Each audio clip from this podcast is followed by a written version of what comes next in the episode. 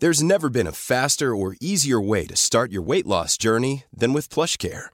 PlushCare accepts most insurance plans and gives you online access to board-certified physicians who can prescribe FDA-approved weight loss medications like Wigovi and Zepbound for those who qualify.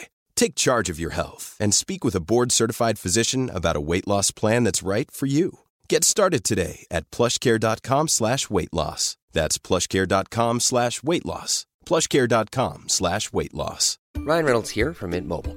With the price of just about everything going up during inflation, we thought we'd bring our prices down.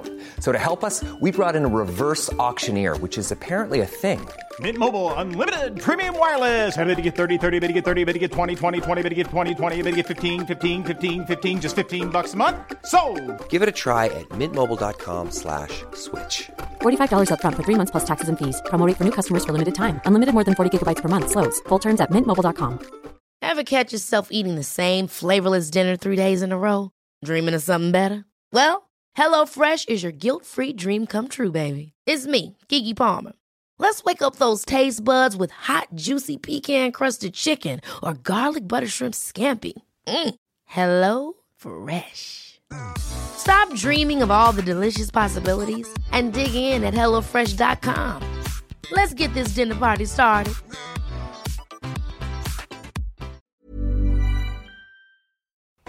Farándula 021, un podcast de cultura pop con periodistas, psiquiatras y vestidas. Comenzamos. Iniciamos nuestro episodio número 15 de Farándula 021. Estamos felices, contentos, bueno, orgasmeados de estar este, llegando a este episodio. Hoy tenemos un programa muy interesante. Vamos a hablar de estrenos como eh, la docuserie The Crime of the Century de HBO Max, Oxígeno de Netflix, Halston, una serie, una miniserie de cinco episodios también de Netflix, y una película que al parecer fue el estreno de la semana pasada, eh, Those Who Wish Me Dead, aquellos que me desean la muerte, con la controvertida Angelina Jolie. Eh, del Pink al Pong traemos eh, el nuevo álbum de Alex Sintek y de Ed Maverick también. Tenemos un lanzamiento de Coldplay que nos trae el melómano de México, Magis, Magis La Ra, ra, Fontaine, exactamente, Magis ra, ra, ra. Tenemos el Averno, que ese sí no puede faltar. El Averno ya es un must en este programa. Vamos, vamos a hablar de muchas cosas. Y en el Averno va a haber muchas noticias, obviamente Miss Universo. eh, quédense ahí. Yo sé que ustedes van a estar ahí. Y ya escucharon que está Pilar Bolívar. ¿Cómo estás, Pilar? Ica? Ay, estoy feliz de la vidurria por varias cosas. Primero porque es el programa número 15 y el 15 siempre es de celebrarse, ¿sí o no? sí, en México los totalmente. 15, Mira, 15 son sí. 15, ¿no? Sí, es verdad. Y otra porque ya me vacunaron y eso me hace muy feliz. Muy bien, Pilar. Pilar ya está vacunated. Y también está con nosotros Mauricio Valle, que también ya está vacunado. Mauricio, ¿cómo estás? Hola, ¿qué tal? Bien, muy vacunado también, ya totalmente protegido. Muy bien, todos vacunadísimos. también está la gloria del periodismo que ya está vacunado, Alejandro Broft. ¿Cómo estás? Ni más ni menos. Muy contento de estar aquí. ¿Te gustó la vacuna? ¿Sentiste rico? ¿Sentiste Nada rico? más el Ahora- piquetazo. Nada más. La, la forma de, de relacionarse ahora y de empezar una conversación es preguntar qué vacuna te pusieron. ¿Cuál traes tú? Así como si fuera software, ¿no? ¿Tú cuál traes? ¿Cuál? Ale- Alejandro, ¿cuál traes? La cancino. La Cancino. Maestro. Ok, Iguanas ranas. Pilar también, porque es que vacunaron a los maestros esta semana y como aquí Alejandro y Pilar son maestros, entonces ambos recibieron la vacuna Cancino. ¿Tú cuál, Mauricio? ¿Tú cuál? Yo Pfizer. Pfizer. La Manigui ya está también vacunada, pero eso, no, a una cosa es penetración y otra cosa vacunada, Ah, ¿eh? entonces, no, no cuenta. No. Pero también sentí el piquetazo como Alejandro. O sea, sí cuenta, entonces, no más. Oye, ¿de cuál te pusieron? La del dios de un ojo. Del cíclope. Ay, no le alcanza a ver la etiqueta. ¿Pero era de Monterrey? La- oye, la cico. La cito. Ah, no es vacuna. A Manigui le pusieron la tentramitrozón, exactamente. Este alburero. Respeten a nuestro público de Farándula 021. Nuestro público aguanta eso y más, señores. Por eso están con nosotros. Y bueno, este, vamos a comenzar con esto, que es. Ver o no ver, o no ver. E iniciamos con The Crime of the Century de HBO Max. Eh, Mauricio, cuéntanos de esta docuserie de dos episodios. ¿De qué va? Bueno, pues esta es una docuserie bastante interesante de Alex Gibney que nos cuenta la forma en la que el país se prepara para la epidemia de los opioides. Esto es cómo, eh, cómo empiezan a trabajar con los opioides, cómo los vuelven marketeables, cómo los vuelven consumibles, cómo los, cómo vuelven adicta a una población y cómo se vuelve una epidemia muy difícil de controlar. Eh, me parece un documental bastante interesante, pero me parece que estamos viviendo un momento bastante complejo para la creación de contenido en el que los intereses de pronto se mezclan con los desarrollos. Es decir, yo siento que este documental, que es muy interesante, podría ser muy bueno en dos horas. Y siento que al hacerlo de cuatro horas se vuelve, se vuelve demasiada información que tampoco aporta tanto, pero es muy difícil pagar tanto dinero por dos horas de contenido. O sea, prefieres tener a la gente entretenida cuatro horas, seis horas, y eso de pronto está haciendo que los documentales se alarguen un poco más de lo que deberían. Ese es mi sentir con este y con muchos otros documentales que están en las plataformas en este momento. Sí, yo comparto, evidentemente está muy bien hecho, la información es impecable, te enteras de muchas cosas que ya sabías, pero las confirmas, ¿no? De saber que estas medicinas, que es que medicinas, pues acaban por ser totalmente adictivas, ¿no?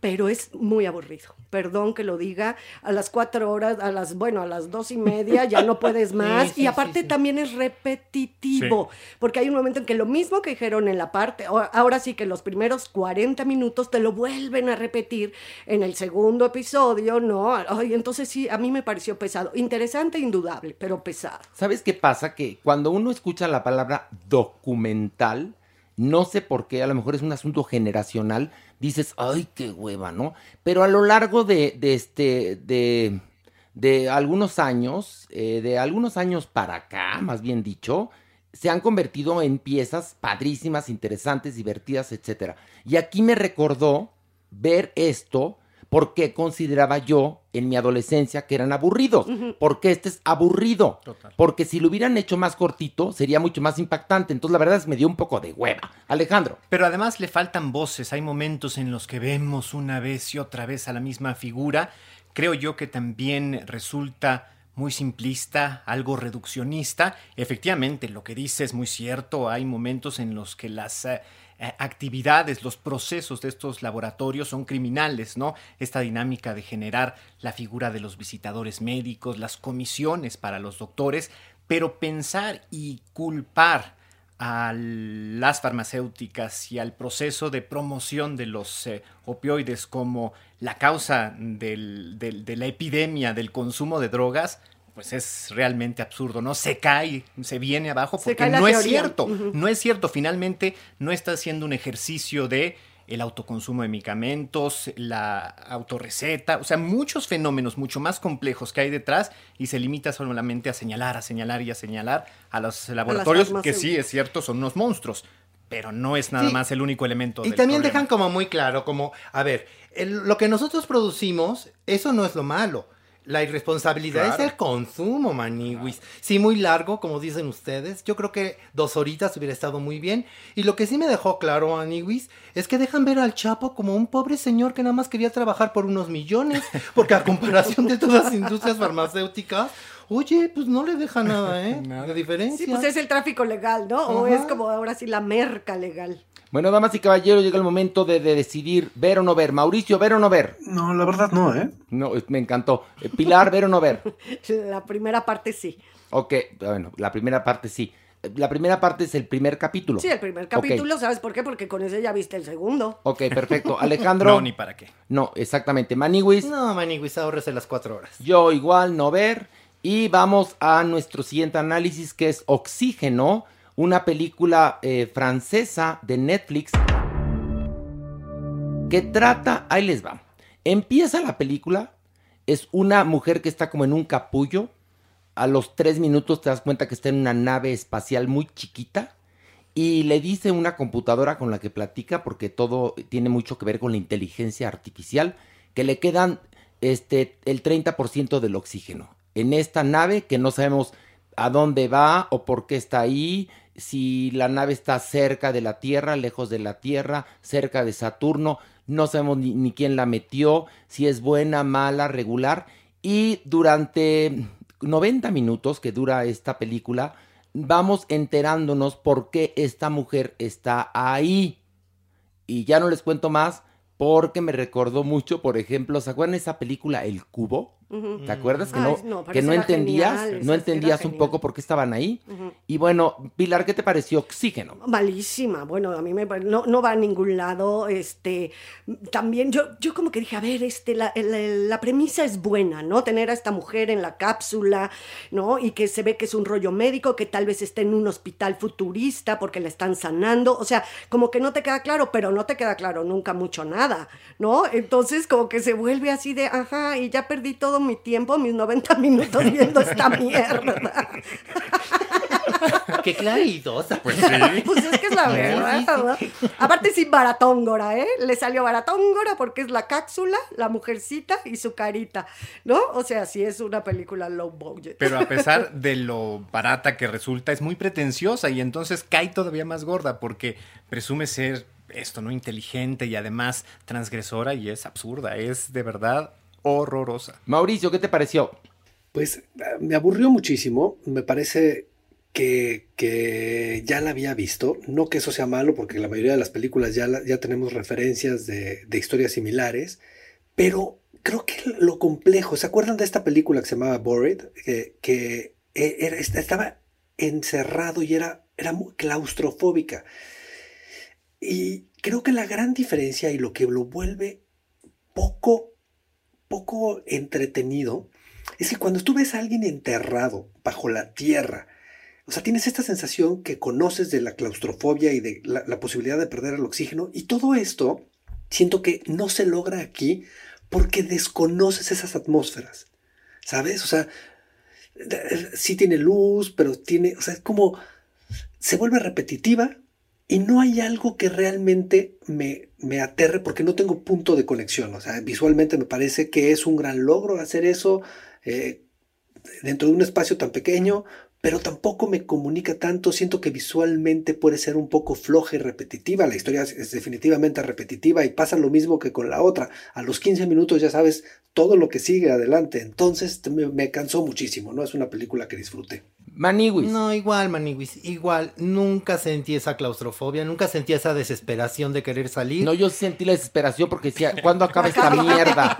No, porque te juro que, ¿sabes qué pasa? Que no es lo mismo tres minutos de diversión que tres minutos bajo el agua. Y entonces esta película comienza y a los cinco minutos dices ya, que acabe la pinche película. Pero bueno, te interrumpí, Maniwis, perdón. No, no, no, no, pues no iba a decir otra cosa más que no la vean, la verdad. Ok. No, no, creo que no logras objetivo. Muy Eso bien. sí, es una película que se hizo en temporada COVID, Maniwis. Ah, Entonces pues- está clarísimo. No, una sí. sola actriz, no había contacto físico, muy bien. Bueno, pero aparecen otros actores. Ah, pero ya estaban, ya estaban con prueba. No, pero además están, bueno, pues ya Sí, no, esos no, no, ni vale la pena hablar más de esta mierda. Este, Mauricio, ¿ver o no ver? No, tampoco. Ay, nada, faltaba que dijeras que ver, después de lo que dijiste. No se la pierda. No se la pierda, Pilar, ¿ver o no ver? No ver. Ok, muy bien. Alejandro. No, no, no, ¿para qué? Maniwis. No ver, Maniwis. Ah, yo también, eh, la verdad es que no ver porque es una mamada. Vamos a esto que es una miniserie sobre la vida del diseñador Halston de Netflix.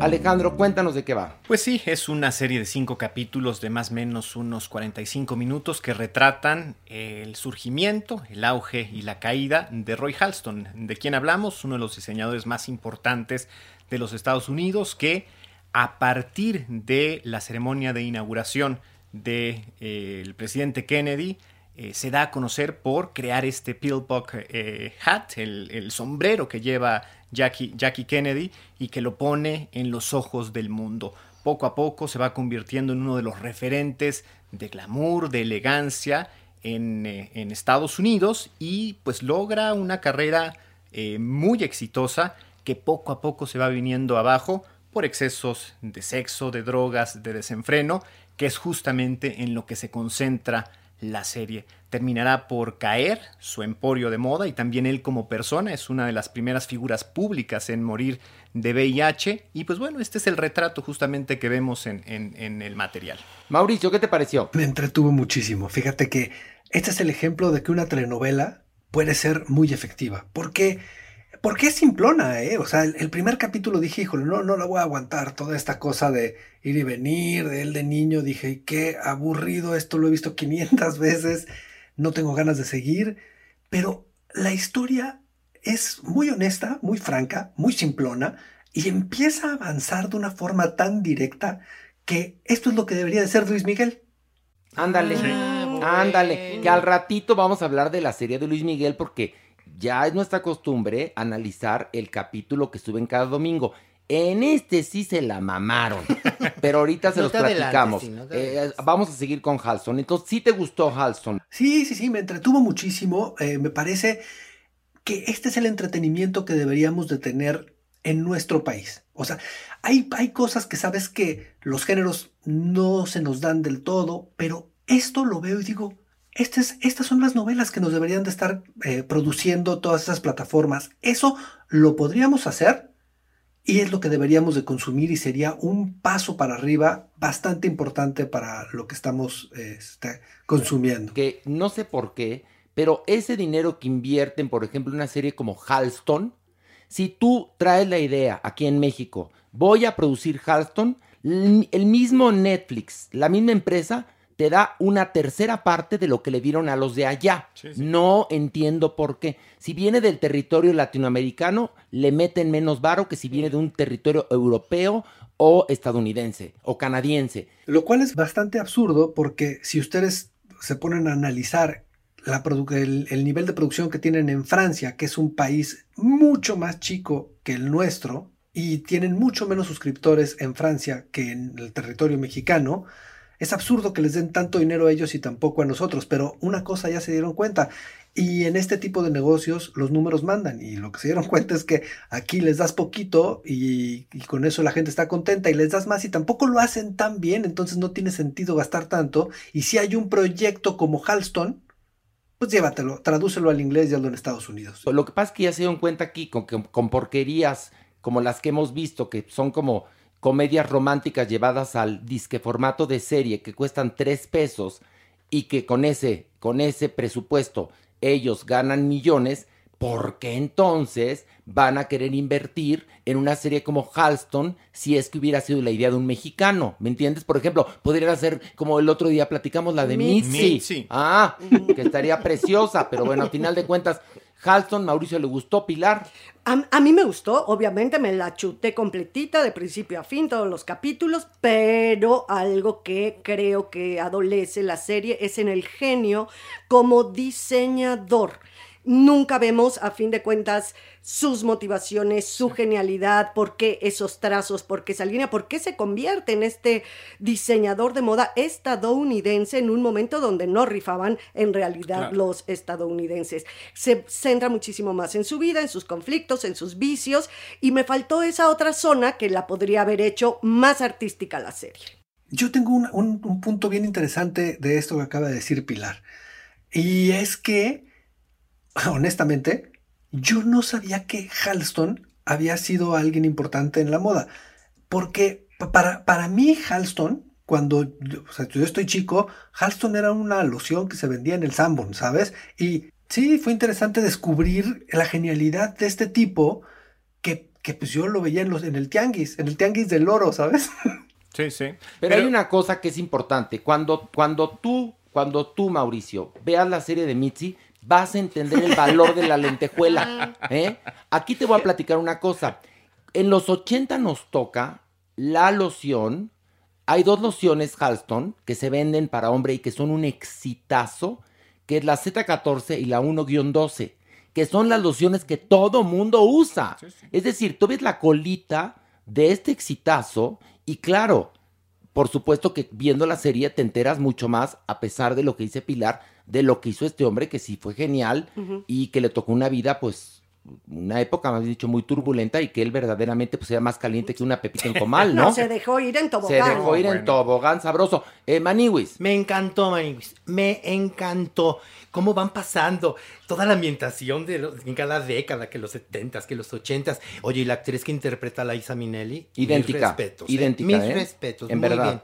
Bueno, eh, Alejandro sí te gustó, ¿verdad? No, Ah, yo uy. estoy entre amarla y odiarla. ¿Por Evidentemente me encantó su factura, eh, la estética, pero creo yo que como conocedor de la biografía de Halston es una telenovela que reduce justamente una historia interesantísima a nivel personal y de aportación a la moda a algo pues muy banal. Muy, Pues, lo mismo dijeron los familiares de Halston. Sí, no, a mí Y Juan McGregor está muy bien. muy bien, Está o sea, muy bien. la factura es perfecta. Inclusive también los diseños están muy bien reproducidos. Esta idea del glamour, del, del glam de, la- de- de- de aquella época, cómo recrean el Studio 54, también es muy interesante. Pero creo que pudo haber sido la historia de un fulanito de tal X, muy interesante, como bien dice Mao, como telenovela. Pero si te vas a hacer al Halston, hay que Bueno, pues resaltar justamente ojalá esa figura. y estas personas que produjeron la de Halston corrijan esos errores ahora que produzcan la de Mitzi. Sí, yo creo que sí lo van a Sí, hacer. Lo van a, se van a lo van a tomar corregir. nota, sí, Van a tomar nota porque nos escuchan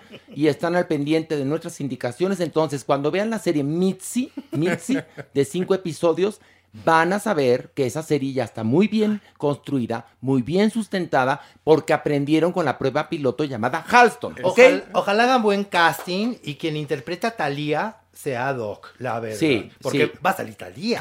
Y No, ese vestido de novia. No, va a salir Carmen Salinas, va a salir Sí, Niurka, primero. no va a haber Lavero. La- Lavero. Hasta Francis. No, va a haber un la- Juan Gabriel, no, perdóname un elencazo, Tommy Motola.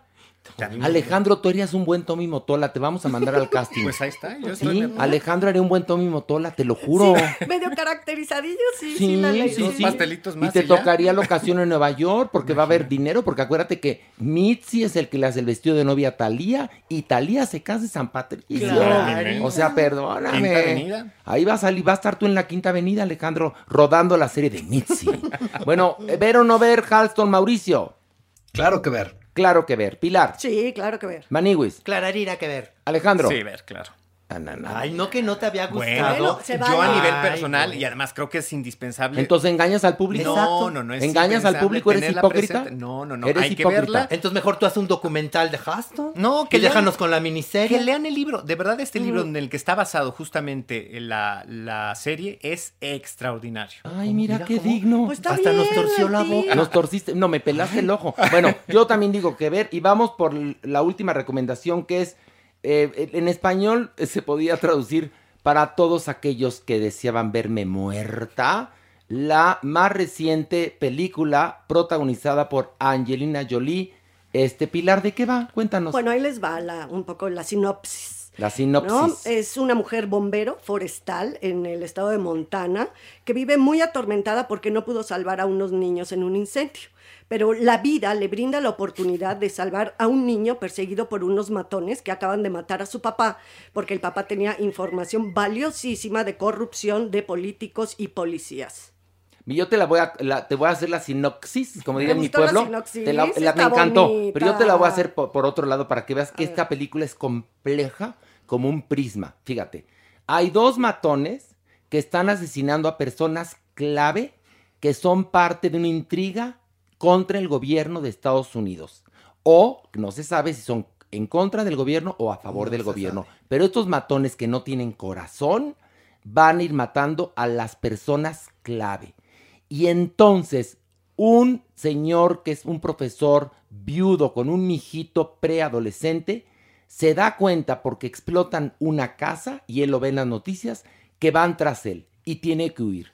Y entonces van huyendo, huyendo, huyendo, huyendo, pero estos matones son, pero, pero de, un- de una audaces, miren, le ganan en la carretera y entonces están en la carretera viendo quién pasa, ¿no? Y cuando ven que va a pasar el señor con el mijito, chas, chas, chas, chas, chas, le, disp- le dispara, ¿no?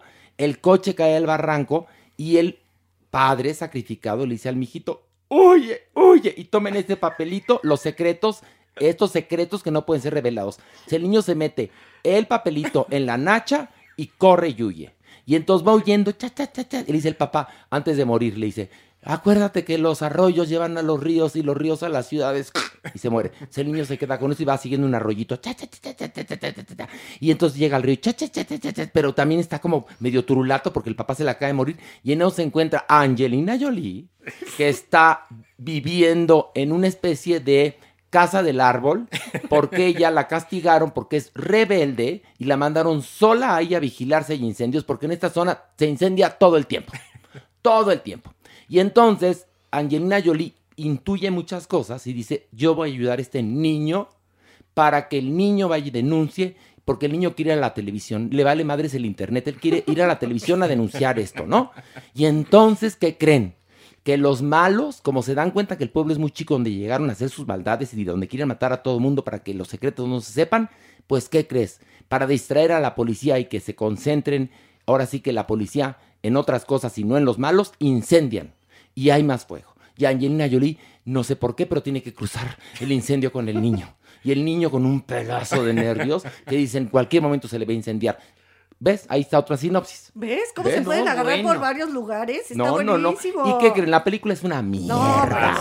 bueno. Una eso- mierda. Yo no voy a decir nada más. Es una mierda. No, pues ya que se ¿Tú? puede decir. No, pues qué se puede decir. Mira, si la agarramos por dos lados y los dos fatales. Fatales, Mauricio.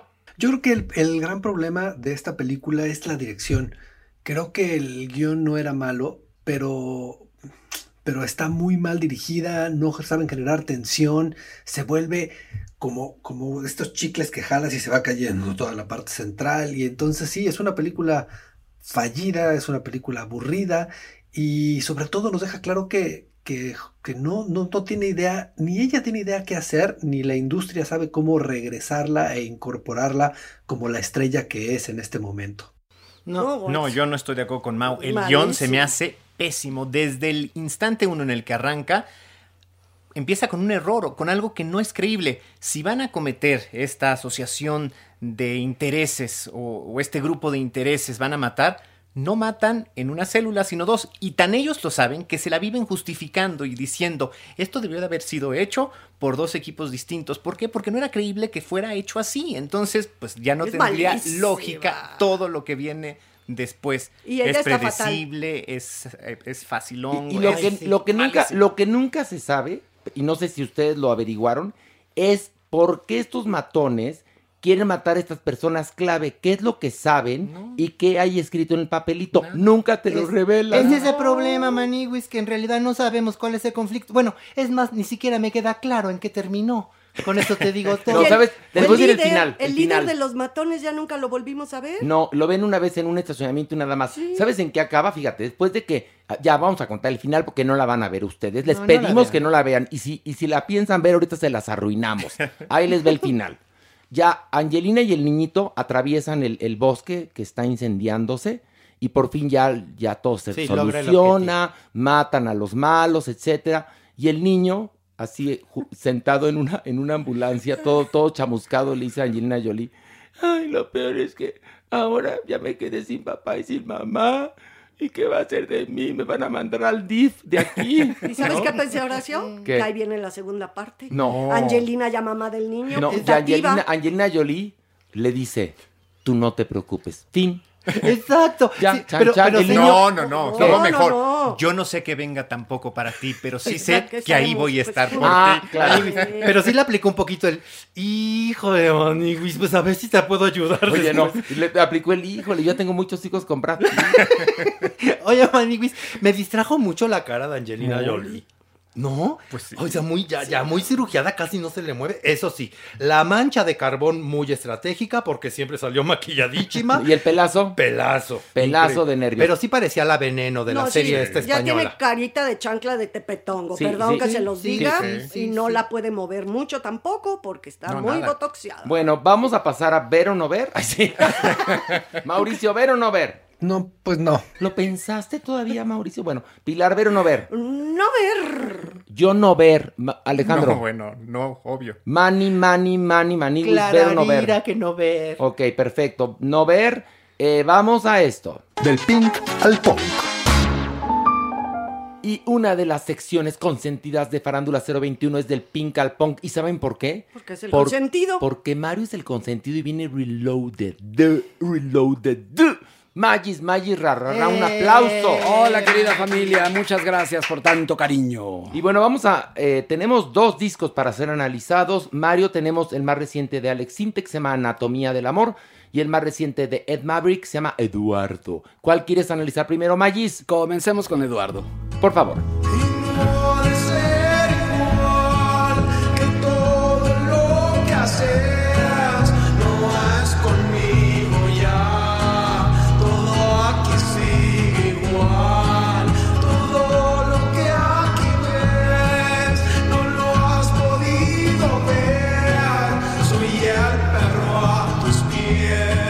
Mario, ¿qué opinión te merece este álbum de Ed Maverick? Eh, bueno, lo habíamos conocido hace un par de años con EPs, inclusive los comentamos en Farándula 40. Y aquí lo interesante es que este cantante de 20 años apenas, de Delicias, Chihuahua, está encontrando exactamente su nicho, que es este del folk con un toque bastante surrealista, bastante interesante. El disco fue producido por Camilo Freudeval, quien ha trabajado con Eli Guerra, con Molotov, con Hello Horse, entre otros. Son 12 tracks que van del indie a los mantras, como él mismo llama algunas piezas mantras, que no son mantras como tales, sino más bien son experimentaciones interesantes. Eh, las canciones son bastante sencillas. Hola, ¿cómo estás? Porque lloras? Días azules. Y el sencillo eh, de este disco que se llama eh, Niño, en el cual colabora con el rapero eh, que es el cantante de esta banda Bastón, bastante conocida, el Muelas de Gallo, así, así le llaman. Y Eduardo significa un avance significativo en su carrera como compositor. Eh, recordemos que en esta entrega él ayer vino de triunfar en España con Z Tangana, que es uno de los grandes de España en este momento ha hecho colaboraciones con otros artistas y si pensamos que eh, tiene 20 años, pues bueno, este peculiar artista seguramente llegará muy lejos. Creo que la simpleza puede tener un encanto y Ed Maverick la tiene. A mí me gusta su propuesta, me parece 100% honesta. Mauricio Valle. Bueno, no es algo que yo escuche ni que, ni que esté muy interesado en eso, o sea, reconozco el talento, pero bueno, de pronto hablar de esto tiene que ver con, con quién te identificas y yo no es algo con quien me identifique. Ok, entonces no te gustó, ya en pocas palabras, ¿no? Digo yo. Pilar. No, pues a mí sí me gustó, la verdad me atrapó, es bastante oscuro, ¿no? De repente este rollo electroacústico metiendo unas guitarras muy padres, esos sonidos incluso de momento tipo Right Coder, ¿no? Tiene cosas muy, muy interesantes. No todos los tracks me encantan, en eso estoy de acuerdo, pero sí me parece muy honesto y bastante vanguardista, va para adelante, va para lanchi. A mí también me gustó, no voy a repetir lo que dijo Mario Lafontaine, no merece bote. Vamos al siguiente eh, álbum que vamos a analizar, que es Alex Sintek, Anatomía del Amor. Ven, que tu respiración despierta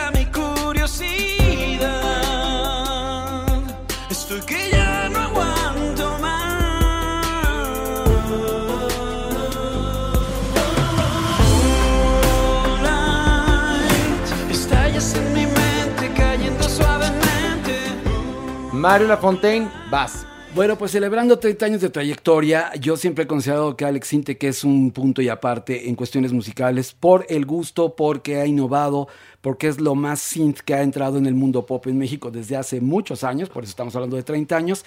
Y en este octavo disco nos brinda su clásico estilo, pero también eh, navega como siempre entre el pop, entre el rock y la balada romántica, pero utiliza elementos musicales de los 80 y los 90 y es muy destacable en este disco porque las canciones no solamente es syntax, sino creo que es una tendencia en el pop y en el rock que suene a 80s Alex lo hace muy bien. Eclipse de Luna, Anatomía del Amor. Hay un track que me encantó que se llama Wake Up con la colaboración de esta chica mexicana, Madame Recamier. Eh, hay Odai Funk, hay una canción que también es interesante, Los Sueños, que él hace con Lucas and the Woods y la extensión de las especies tiene un sonido rock and rollero, entonces sí es un poquito de muchos estilos, de inmediato se escuchan sus raíces y me recuerda a los discos que te tocaron a ti entrevistarlo en aquella, en aquella época de la gente normal.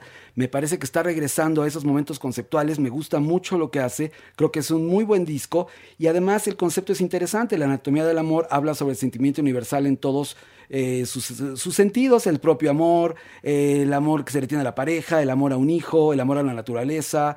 Eh, para mí es altamente recomendable y, lo digo nuevamente, Alex Sintek siempre se ha cosido aparte. Mauricio Valle. Me parece un tipo muy interesante, me parece un hombre que, que ha sabido explorar, que no se queda quieto y que siempre está avanzando, sabe rodearse de gente interesante. Eh, Es otro, otro, otro- es lo mismo, es alguien que reconozco su talento, lo escucho y, y sé que conecta muy bien con la gente, pero tampoco es alguien con quien yo conecte. Ok, Mauricio hoy viene no conectado, no conectado. Pero Mauricio, fíjate que lo hab- habla rete bonito, porque para decir que un disco le parece una basofia, él nada más dice que no conecto. Que Ahora, voy a no. empezar yo a hacer así como tú, ¿eh? No, no, no, porque hay discos que sí me parecen una basura, pero estos no me parecen una basura, simplemente pues no son lo mío, pues. Perfecto, Pilar. Ah, no, a mí sí me gusta, la verdad, mucho. Es, in- o sea, tú escuchas su voz, escuchas su música y sabes perfectamente que es él. O sea, tiene un sello único. Y en este disco está más enjundioso que nunca. O sea, sí trae una voz, como que un punch, como que le está metiendo todas las ganas, como que está tratando de volver a colocarse, ¿no? En el gusto. Claro que está en el gusto, pero como en listas de primeros lugares. Entonces sí se le oye enjundioso al, a- al señor a la hora de la cantada. A mí me gustó. me Fíjate gustó. que yo estoy de acuerdo contigo, Pilar. Tienes un punto muy interesante. Se le nota enjundioso porque Alex Sintek, si usted no lo sabe, pasó por un bache terrible en su carrera. Bache terrible. Además, con un escándalo ahí espantoso en Instagram, etcétera. Una serie de cosas que lo hicieron ocultarse. Y ahora que está saliendo con mucha timidez, porque lo está haciendo con mucha timidez, porque el Internet no perdona y, y se está cuidando con quién va a, ser entrevistado y qué dice y cómo lo dice. Yo creo que hasta le amarraron el celular con un candado ahí en el, en el, en el baño para que no lo use. Y lo noto con muchas ganas de volver a triunfar, pero sí eh, no hablo en su música, sino en su actitud, lo noto como apocado. Creo que es una percepción mía, pero el disco es bueno. Por eso te digo que la voz yo lo Sí. siento enjundioso. No, pues sí. Ahí es como, yo, aquí estoy, aquí estoy, señoras y Pues sí, señores, pero que le pongan un community manager que le hará mucha falta, imagino que ya se lo pusieron, ¿verdad? Para que no la cague. Exactamente, pero sí es un gran, gran músico. Muy. Y bueno, ahora vamos a el lanzamiento que es de Coldplay y la canción se llama Higher Power, por favor.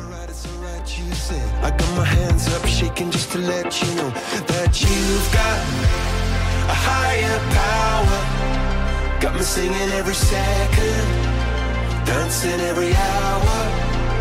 Oh yeah, you've got a higher power, and she really someone. Mario, ¿por qué traes esto como lanzamiento? ¿Por qué recomiendas a Coldplay que sabes que lo odiamos? Eh, Mira, yo creo que Coldplay es una banda que en cada disco suena diferente y eso es aplaudible. Yo creo que es una de las bandas más importantes de este nuevo siglo.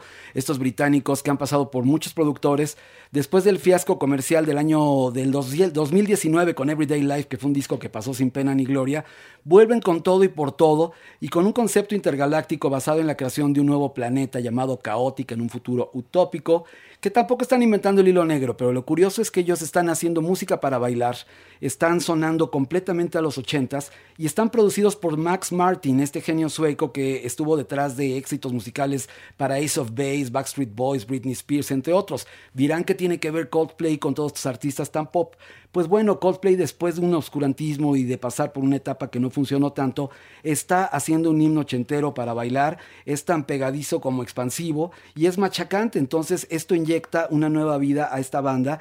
Esto es parte del próximo disco que saldrá más adelante, esperamos con ansia Music of the Spheres, pero por lo pronto yo agradezco una canción que me pone de buenas, que me pone a bailar y que me aleja de la nostalgia. Mira, Magis en positivo. Estoy de acuerdo, ¿eh? A mí también me gustó. A ver, Mauricio, por favor, queremos oír tu opinión.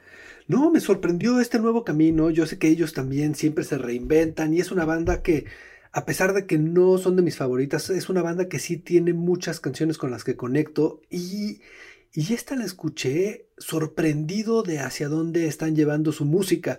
Y una cosa que no pierden, que es como este, eh, este espíritu de buena fe, eh, le- lo supieron colocar muy bien en este estilo de música y la verdad disfruté mucho la canción y también me interesa ver mucho qué sigue para ellos. Yo creo que Coldplay siempre se reinventa, pero cada vez que se reinventa es más de hueva, ¿no, ¿No es cierto? Yo opino un poco igual, ahora sí. ok, así que va- vamos por favor a la sección de Pilar, que es...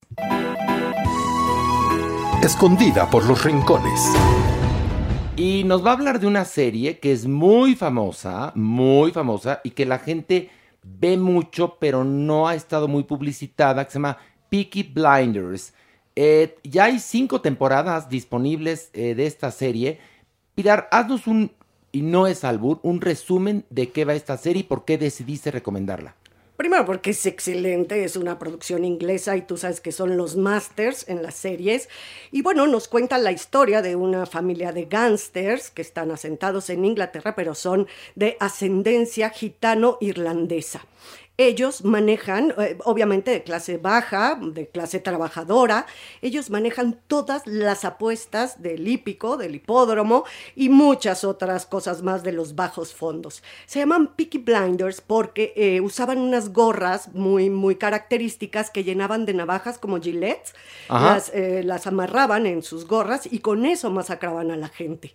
Esta, esta familia es una familia donde, claro, hay un líder que pues ya toda la, en toda la temporada vamos a ver las cosas que hace, pero se va empoderando cada vez más hasta llegar a meterse como líder de los sindicatos y líder en la política. Entonces es una serie interesantísima de época, estamos hablando después de la Primera Guerra Mundial y se va desarrollando durante más años. Altamente recomendable, es sensacional, tiene cinco temporadas. Las actuaciones no pueden ser, eh, la trama, tú sabes que ustedes aquí todos sabemos que los ingleses si algo tienen es una estructura dramática impresionante y la recomiendo a tope. Y la temporada 6 está en producción. Les aviso para que vean que tenemos puras exclusivas en este programa. Por favor, en verdad, Es genial, en verdad, si quiere pasar un rato interesante en lugar de ver las porquerías que hay ya en las plataformas, también hay cosas sensacionales como Peaky Blinders. Se las recomiendo. Miren, me hinco, me hinco así. Es más, se las mamo, pero véanla, por favor. ¿Ya? ¿Verdad que sí es Ya, genial? Es genial, es, genial, es genial, es genial. Y yo trabajé con uno de los actores que protagoniza Peaky Blinders, con Sam Claflin. Fíjate nada más, que hace un villano. Qué buen actor es, señor, en serio. En serio. Y fíjate, y él me dijo a mí que qué buen actor era yo, para que valores.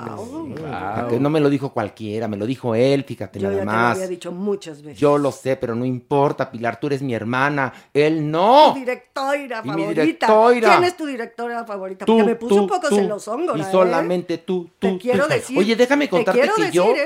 casi he trabajado con puras directoras, con puras directoras, sí, mira, lo mío, lo mío, lo mío son las directoras. Oye, ahorita que, que Pilar te preguntó, ¿Qué ¿quién es tu directora preferida? Hubieras dicho, Pilar. Jesús Rodríguez. No, a ver, a que ver no. qué cara ponía No, Pilar. no, mi directora favorita del mundo y del universo es Pilar Bolívar. Ah. Eso. ¿Por qué quieres meter cizaña, Pues maniguis? Agarra qué navaja, cara ponía. como Peaky Blinder. Ándale, tú eres como, tú eres pinche blinders. tú eres pinche blinders. Bueno, vamos a una pausa, damas y caballeros. Recuerden que estamos en Parándula 021. Síganos en nuestras redes sociales, por favor, porque ahí podemos comunicarnos con ustedes directamente, damas y caballeros, y, y nos pueden sugerir, por ejemplo, la serie de Halston la metimos porque alguien la sugirió. Por ejemplo, Peaky Blinders también alguien la sugirió. Entonces, por favor, ayúdenos, compartan con nosotros, síganos en Twitter, Facebook e Instagram. TikTok, not yet. Not yet. No, no, no, no, El único que tiene TikTok aquí es ¿Quién creen? Jeremy. sí, sí, sí. No, no es cierto. ¿A poco Sí, ya tiene sí, TikTok, Jeremy? No, Jeremy llegó vestido hoy, en serio no tiene madre. Llegó con un- una especie como de suéter, como tejido con, con, con brillitos, ya sabes que ni mi mamá se lo pondría, te lo juro. Te lo juro, es como, como vedette en funeral. Suban foto a las redes, pues. Oye. Es que si sumo- sabes que si subimos foto en la red nos la cierran. Él solito la sube, querido Mao. Dijo que ese no era para él, que lo traía para la supermana. Y la supermana dijo que se veía muy joto.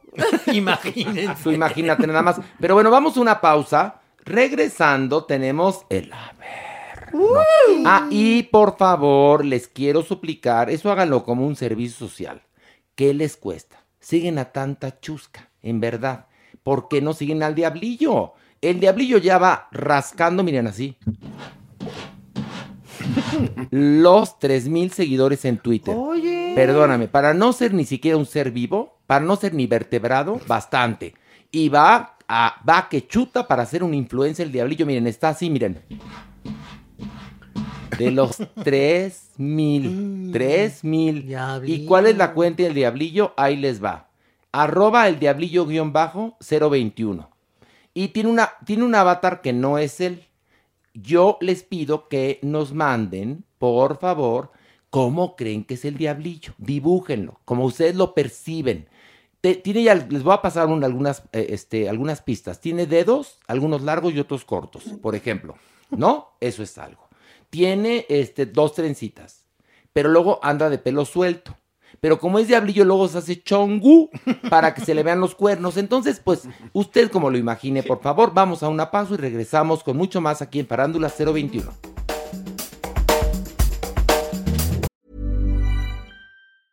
Hey, it's Ryan Reynolds, and I'm here with Keith, co star of my upcoming film, If, only in theaters, May 17th. Do you want to tell people the big news?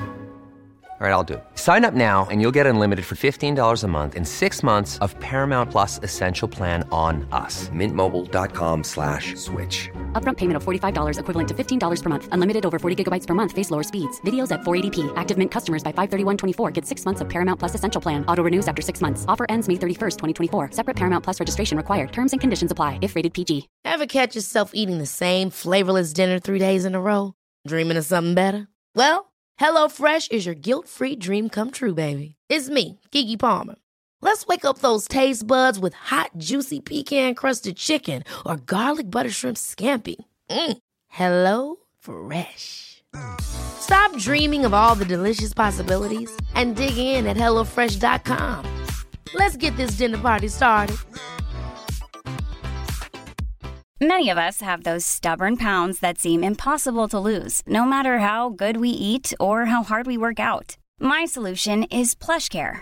PlushCare is a leading telehealth provider with doctors who are there for you day and night to partner with you in your weight loss journey. They can prescribe FDA-approved weight loss medications like Wagovi and Zepbound for those who qualify. Plus, they accept most insurance plans. To get started, visit plushcare.com slash weight loss. That's plushcare.com slash weight loss.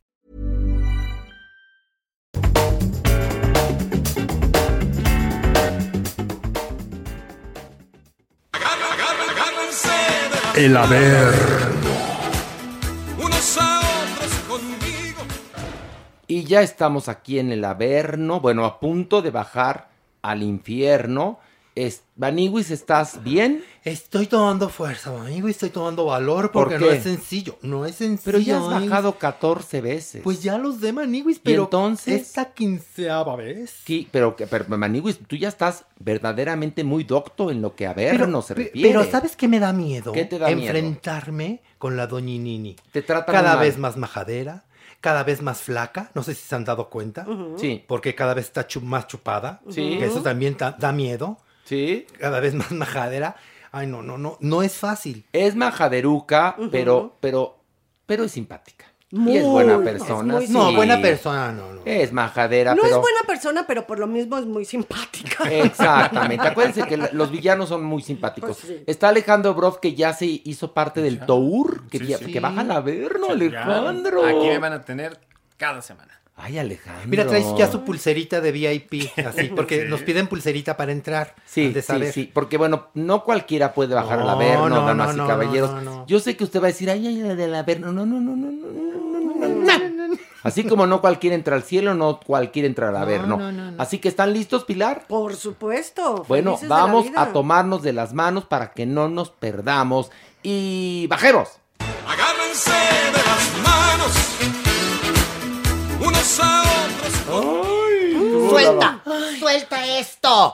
¡Ay! ¡Suelta el talco! Deja de pintarte de blanco, tú eres rojo, acéptate como eres, diablillo, acepta tu color de piel. Ya llegó. ¡Ay, ya llegaron! ¿Cómo están? Muy bien, doña Bien. Nini, ¿cómo está usted? Estupenda, fantástica, ¿Qué- increíble. ¿Qué le está haciendo al diablillo? ¿Por qué se quiere poner talco? Porque quiere cambiar de color. ¿No es porque está Ah, no, rosado? No, mira, él es bonito así rojo. Ya sé, es que vio la película de Angelitos Negros Ya y hay una escena así. Ya se la quemé también, de ahí se inspiró, porque se quiere poner blanco, hazme el favor.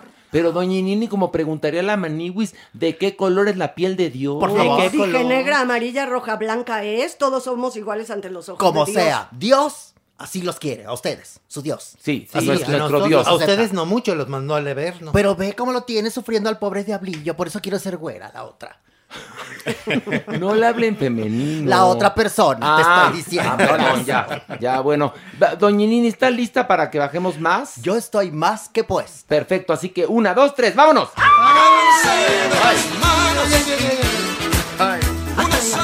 Me encanta como Alejandro Broff se queja. A ver, ¿cómo es el gritito? Ay. Alejandro. ¿Te, mue- te- te duele la muela? ¿No? No, ay, un sepa- poquito. Pero espérame, ¿no, te duele la muela? Tienes endodoncia, Pero mi amor. No, estás al borde de la endodoncia. O sea, no te duele la muela. Claro que trae un dolorón. Diría Mamamela, estás en un grito, mi amor. Porque si no te has dado cuenta, estás en un grito. Oye, sí, porque mira, eh, de- han de saber, querido público que nos está escuchando, que estas bajadas son como si fuera la montaña rusa más grande. Y Alejandra dice, ah, ah, ah, ¿eso qué, Maniguis? O sea, con- tendrá poca experiencia. Cada quien su estilo también. Y de bajadas, la manigui sabe. Eso sí, gracias a Dios. La Manigui sí. ha subido la escalera de la fama a centones. En serio, sí, sí, Muy sí. bien. Mu- acostado. Y cree que la vida es una paletita. Exactamente. No, ¿Por qué? Y, y estoy equivocado, porque la vida es... Una tómbola, tom, tom, tómbola. La vida es una tómbola, tom, tom, tómbola. De luz y de color. ¡Bravo! ¡Bravo! ¿Ven cómo sí se aprende? Cómo la repetición te lleva a la excelencia. Lo Perfecto. lograste, Diabliki. Muy bien. Despíntate la gracias. Y el Quítate Diablilli además tiene el algo talco. que, fíjate que el Diablilli en su inocencia tiene vibrato. Sí. Tiene vibrato y el Sí. vibrato es muy bonito. Bueno, Ese- sí, los cantantes buenos tienen vibrato. Timbre capretino. Ándale, Una cosa sí tienes. ándele, doña A ver, Nini. de luz y de color. De luz y de color. ¿Ves qué bonito? Y además eh, te, te los tonos te los manejas suavecito. Ya, y con así. que se afine, ya sí. Se alenta. Ya después del vibrato que se afine, mi vida. Bueno, arránquense con la primera nota del Averno. Primera nota. ¿Qué pasó? Que este domingo lanzaron a través de YouTube una serie virtual que se llama Versión Extendida. Ajá. Y el primer capítulo se llama Racismo. Y lo conduce Tenoch Huerta. Órale. Es nuestro anfitrión. Bueno, así empieza esta, este capítulo hablando sobre el racismo. En donde dice que México es el país racista que niega ser racista. Ay, ay, ay. Y entonces Tenoch dice, y se los demuestro, y empieza a pasar una serie de, de flash de todas las personas que aparecen en la televisión. ¿Una serie de flash? Sí, una Sobre flash. clips, Una- clips. unos Qué bonito. clips. Una unos serie de flash. A ver, aprende a hablar. Doña Nini nos dice ver. flash, dicen fotos o clips. Por favor, Joto, habla bien. No es posible. Nada más Estás- quieres, ¿verdad? Que más me esté nada más Déjelo aquí hablar, Gigi. diciendo Estás cosas. demeritando el podcast. Bueno, en vez de A ver, aparecer espérate. A ver, a ver, Tenoch Huerta tiene una serie en YouTube. Sí. Y en la serie va a tocar diferentes tópicos. Así en es. el primer capítulo tocó el tópico del racismo. Racismo. ¿Y cómo llevó este tema? en donde dice que México es un país racista y que niega ser racista. Y entonces empieza a aparecer una serie de imágenes. Ah, el- porque el De flash no. ¿Sabes qué son Sí. flash? Así. Flash es flash, Pues flash, es que flash. así, así era. Ay, maniwis. Entonces, entonces, para comprobarnos que en la televisión mexicana y en los medios de comunicación nada más sale gente blanca. Y empieza a decir, mira, blanquito, white mira, este es white trash, tal, tal, tal. ¿Es tal, en serio? tal. Así. Tal. pobre hombre. El problema no es eso, el problema es asumirte. Mira, yo aquí en México hacía a, a- a gente indígena y en otros países hacía a reinas y princesas. Y todas están en subirse. Tenoch, ¿cómo se llama esta niña? Tenoch Huerta. Qué bárbaro, de verdad. Ese Pero es un problema muy grave, no espérame. Aquí lo importante fue cómo reaccionaron las redes sociales. Lo Diciendo, veneraron, ok. No, al contrario. Qué Al contrario, diciendo, oye, ¿qué te pasa? No puedes estar lanzando ese tipo de mensajes, un tanto como de odio a la gente blanca. Porque además, bueno, eh, el racismo a la inversa no existe, es decir, eh, no puede haber racismo de un afro a un blanco. ¿Por qué? Porque el grupo blanco es el que ha predominado y ha tenido el poder. La en- supremacía. Exactamente.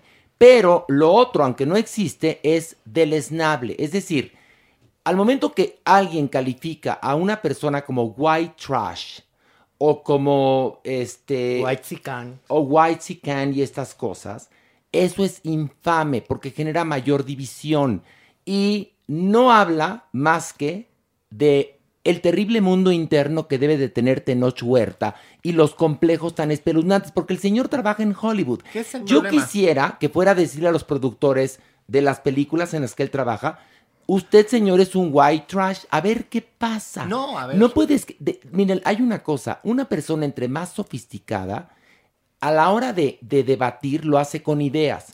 Una persona poco sofisticada, como es este señor Tenoch Huerta, Con agresión. con agresiones, Al con división, al bulto.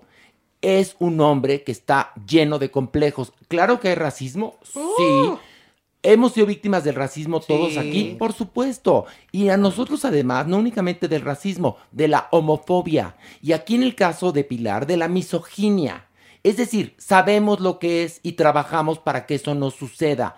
Porque creemos que la única aristocracia es el pensamiento. Pero no a partir de más agresión. Pero no a partir de más agresión. Es como si nosotros, para acabar con la homofobia, nos refiriéramos a todos los heterosexuales como hijos de la chingada, mátenlos. Claro. ¿No? Claro. O sea, no, perdón, pero no. Pero además, él lo que hace es subirse y intentar lanzar como si fuera un dios un mensaje y además victimizarse. Es ridículo.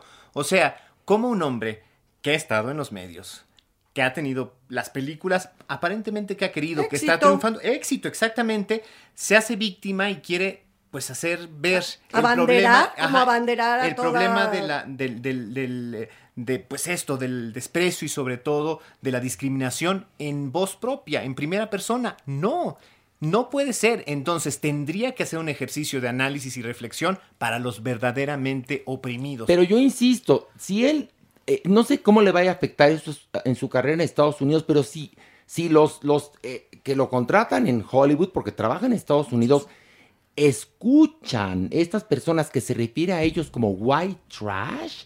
Además, bueno, él dice que ha sido víctima del racismo. ¿Qué quería? ¿Hacer las telenovelas que hizo Fernando Colunga? ¿Dónde lo discriminaron? ¿En Televisa?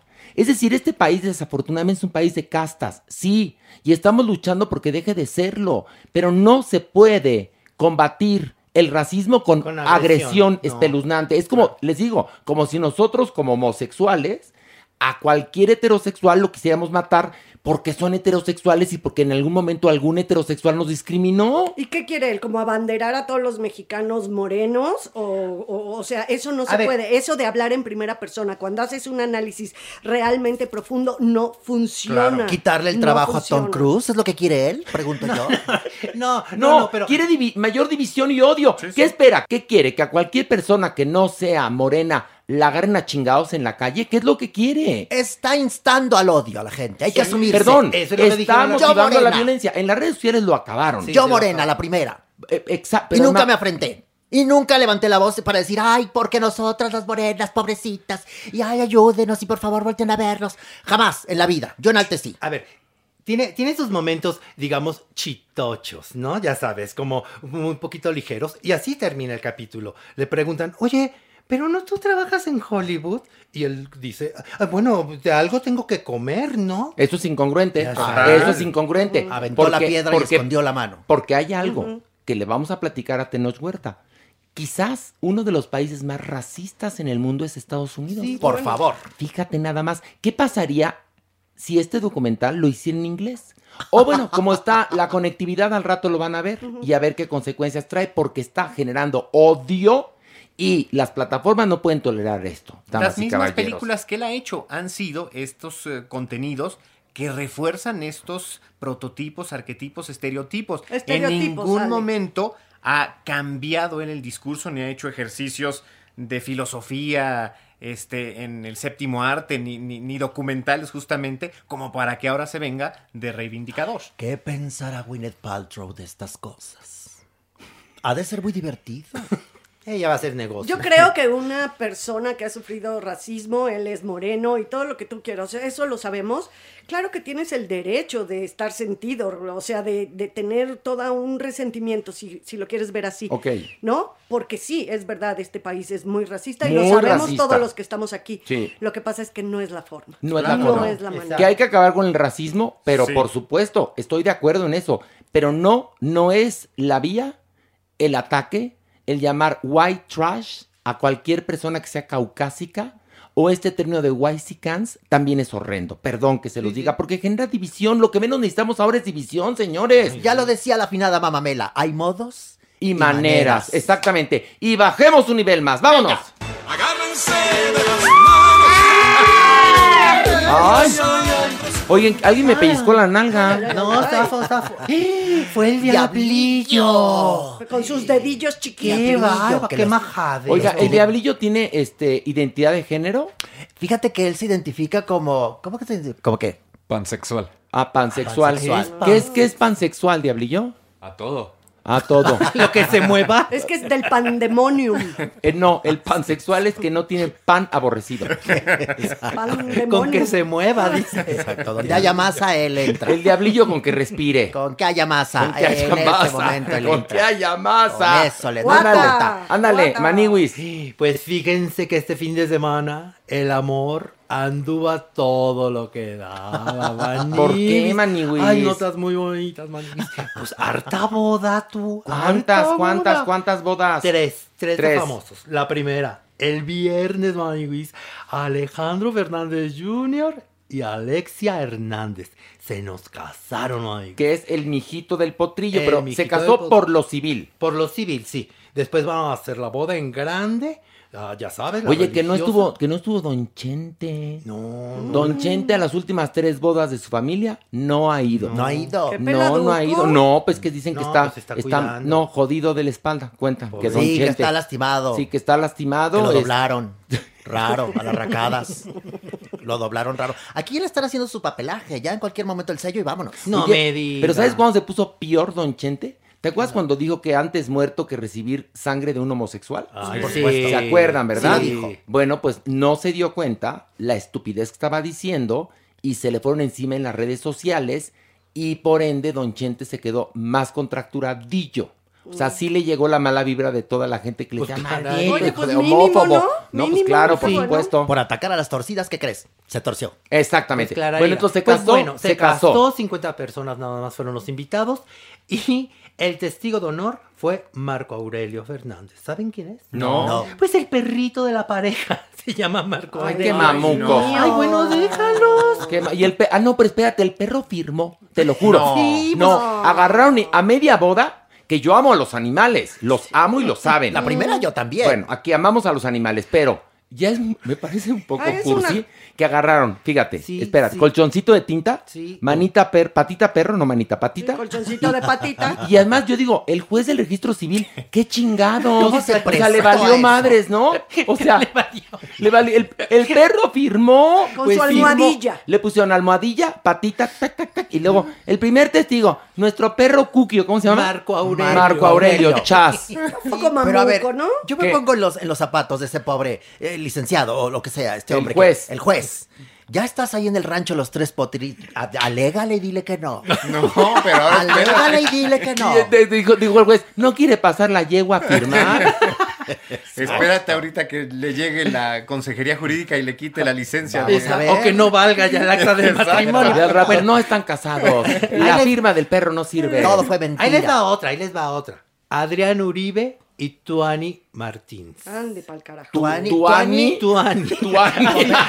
Así, así la conquistó. ¿El Ani de As- Tuani? No, así ¿Es la hombre o conquistó. mujer? Perdón. Adrián. Es mujer. Dijo, ay, es que pienso mucho en Tuani.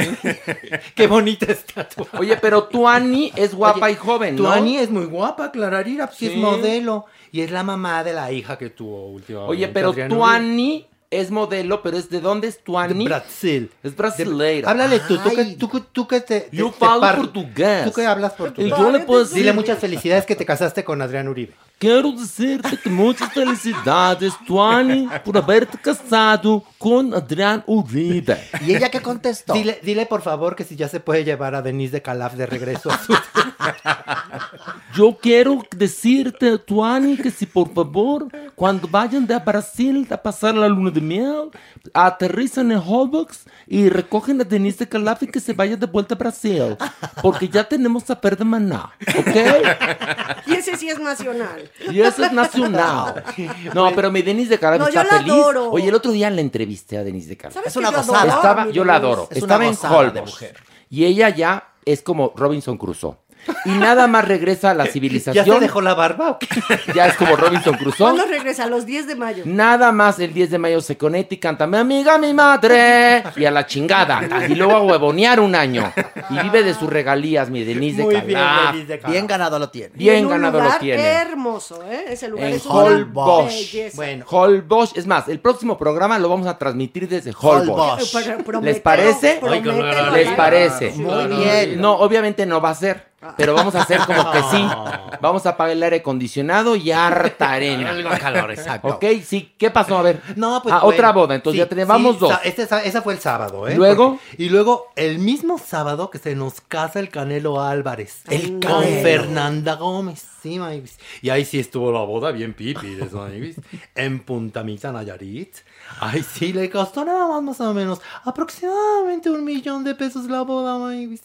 También por el civil, ya saben, también tuvo eh, una niñita que se llama María Fernanda con esta señora, pues ya estaban felizmente casados, y pues para que les amenizara ahí el evento, pues Mon Laferte fue a cantar. Pero esa Oye, boda. pero un millón de pesos, Les- sí, tampoco. La para boda- una bodorrio, la ya bo- a estas alturas que está tan caro eso de Maíz, hacer la y boda. para él Y para también, que él, él- se A me ver, hace que a se ver, vio a ver. bien. Aproximadamente Moción de orden. Voy, voy a hacer como el diablillo que ya está llegando a los 3000 seguidores. Moción de orden. ¿Qué es eso? La pata de cabra. Araña Paredes. Pata de cabra. Pata de cabra. No, mira. araña impaciente. Araña que va a coger. Arañando ya las paredes. Aquí, Matando a la araña a puñaladas. bueno, ya, espérense. El asunto es que, a ver, la boda yo vi imágenes, fue en Puntamita, estuvo rete elegante. Ahí se ve que hubo varo. Sí. Porque en la de los, en la del mijito de, ah, del potrillo, más o menos. Más. En la de Adrián Uribe también como ah, más, más o menos. Pero elegante, la del Canelo. Por eso se y yo no creo que un millón de pesos. Mucho más. Perdón, Maniwis. Tú que fuiste en algún momento asesora de bodas, estás muy despistada. Wedding Planet. ¿Qué?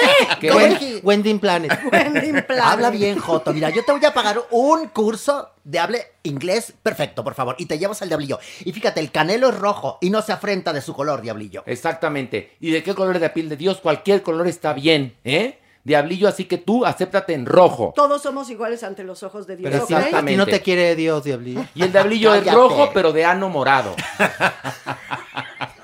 ¡Cállate! Imagínate los dibujos que van a mandar. A ver, hay una cosa. ¿Se lo va a querer blanquear?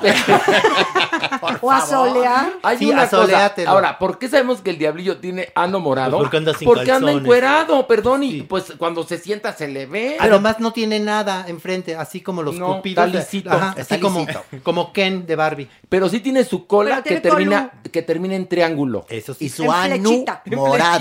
Y su anu morado. Pero bueno, entonces la tercera boda del canelo. El canelo ya entonces ya tenía un, un, eh, un retoño.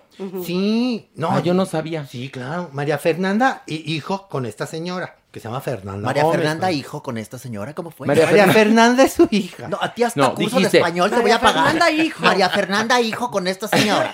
Manila, a ver, Sí, Mani, Vienes pues- muy pendeja hoy. en Es que de veras, ustedes de veras, entre que me cuido del pinche diablillo y ustedes. A ver, luego- espérate. ¿Cómo María Fernanda, hijo? A ver, espérense. ¿Qué? O sea, María no Fernanda, entiendo. hijo del A ver, señor. María Tenemos- a ver, no estamos tocando el tema de infancia trans todavía. A ver, Maniwis. María Fernanda se llama la hija del Canelo que tuvo con Fernanda Gómez. Ah, qué diferencia. Ah, Ah, pero no, pero no es hijo, será Fernanda, hija. hijo. En todo caso. Ay, de veras. No, en serio. el- veras. la Maniwis se va a vacunar. Y le dijeron, a ver, la vamos a meter en la lista. Dijo, no, métame en las pendejas. En serio, Maniwis. A ver, a ver si con bajando un poquito más se te oxigena el cerebro. Viene muy tonta. Vámonos, órale. ¡Ay, ya, ya, ya, ya, ya, ya, llegamos, ya, ya, ya, ya Hace llegamos, mucho ya. calor, Ya, hace mucho calor, Horacio, me estoy mareando. No, ahorita, te vas ahorita- a marear más, mi amor. A ver, Maniwis, arráncate. La serie de Luis Miguel, capítulo sexto, Aniwi. Ahí va el resumen, ¿qué pasó? Pero espérate, espérate, no, antes, antes del resumen, pues ya declaró cuál es tu opinión de la serie Michelle Sala. La hija. La hija. Ay, ay, ay. Pues dijo que, pues bueno, ahí Luis ella ha visto pocos capítulos, pero que la verdad, la verdad, Pues es que como que sí cambiaron muchas cosas de la realidad, Maywis. Como que es así, no fue su vida con su papá. Que ella en algún momento va a contar su versión. Allá todas quieren, May. bueno. Pero que todavía ella considera que no es el momento este, indicado. Adecuado. adecuado. Que ella va a dar su versión en algún momento. Pero imagínate si todos los que están en la serie Luis Miguel dieran su versión, habría más películas que los Avengers.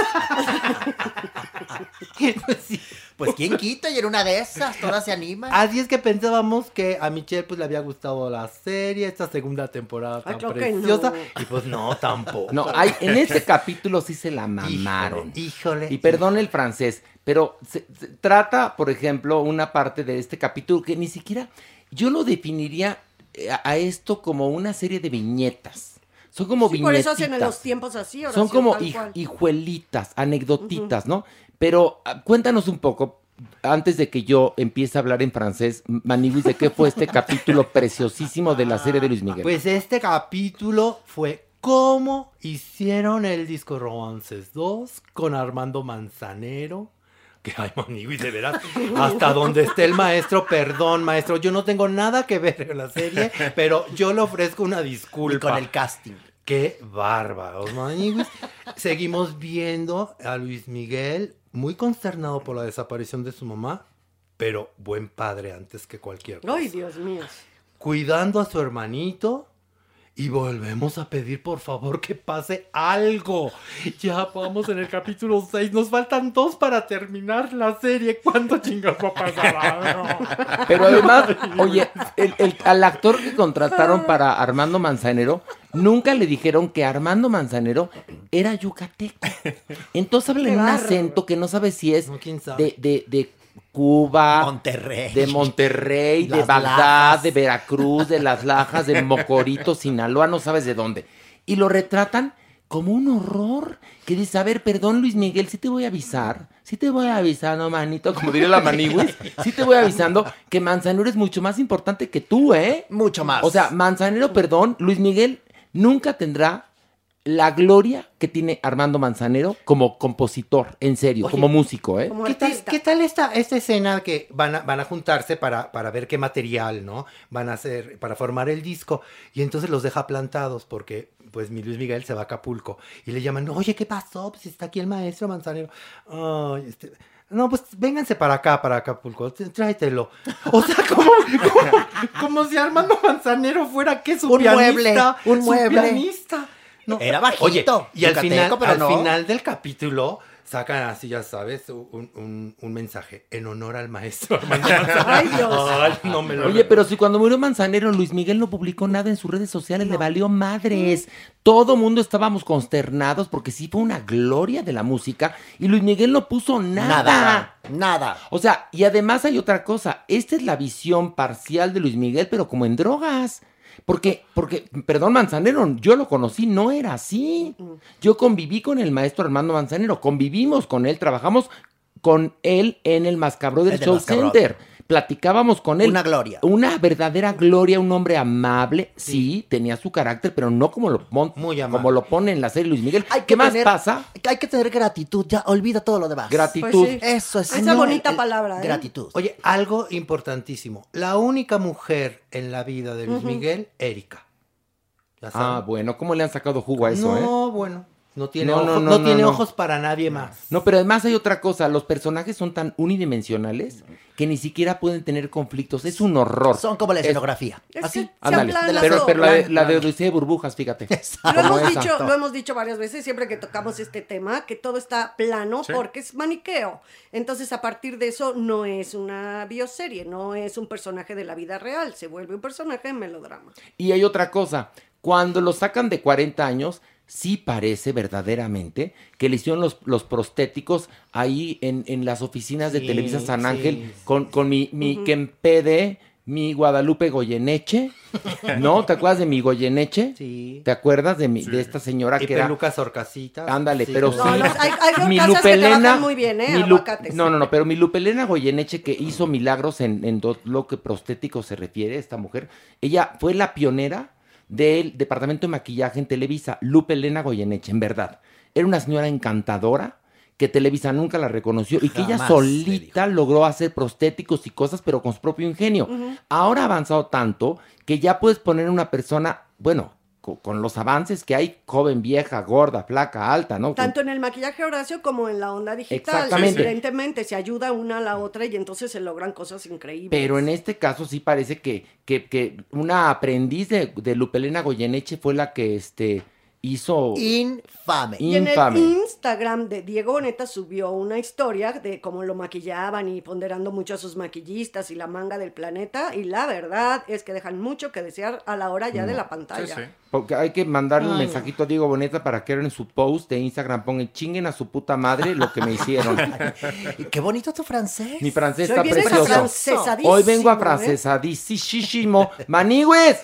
Vámonos. Vámonos, vámonos más otro más. A ver. Agárrense de las manos, unos a otros con Esto, esto sí está de averno. ¿Qué? Agárrense. ¿Por qué? Ya ven que ahorita están todas las campañas, que para presidentes municipales, que para diputados, que no sé qué, que no sé cuánto.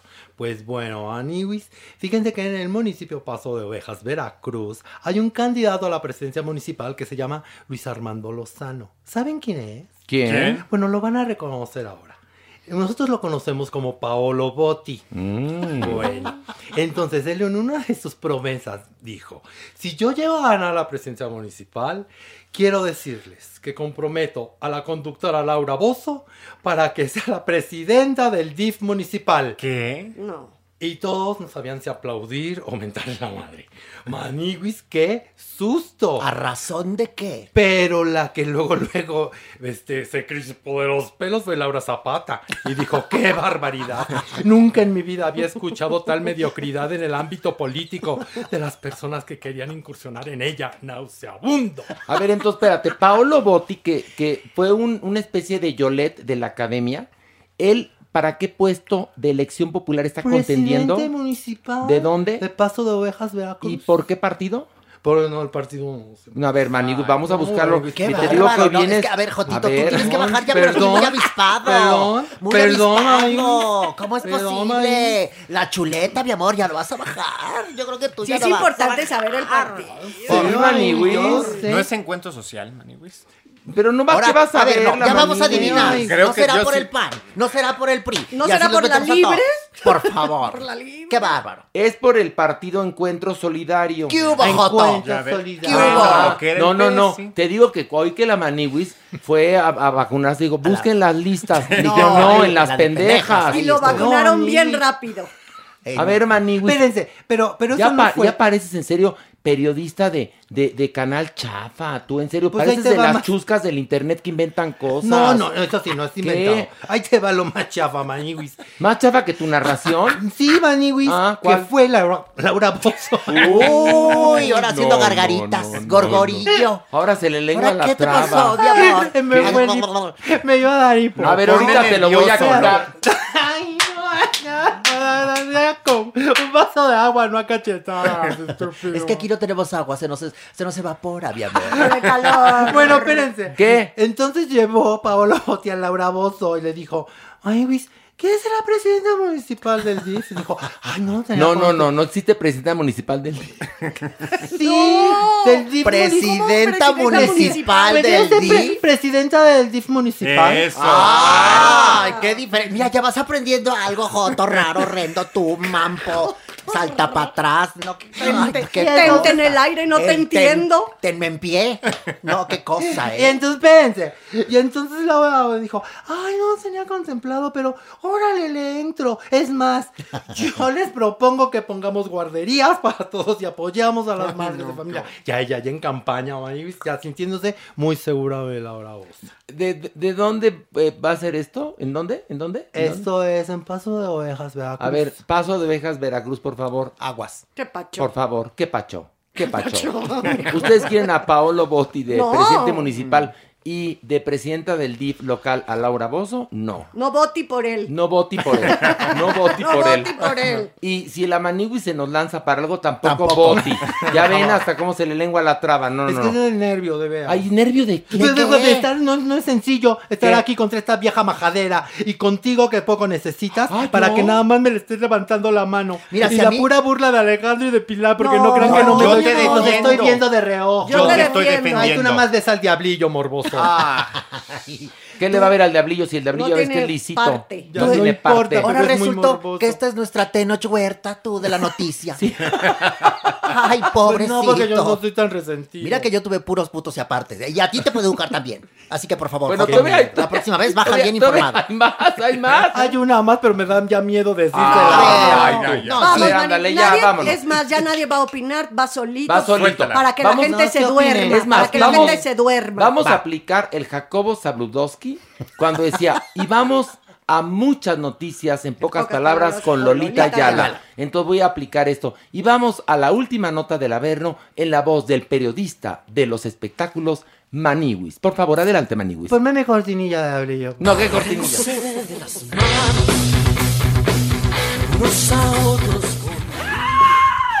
Ahora mamona la ándale. Frida Sofía. ¿Qué pasó? Seguimos con esto, Maniwis. Frida Sofía sigue dando de qué hablar. Bueno, ahora entrevistaron a su papá, a Pablo Moctezuma. Ajá. Y que nos dice, hoy pues ya me enteré que Alejandra quitó de la herencia de su testamento a Frida Sofía. Y luego... Que ya no la va a heredar.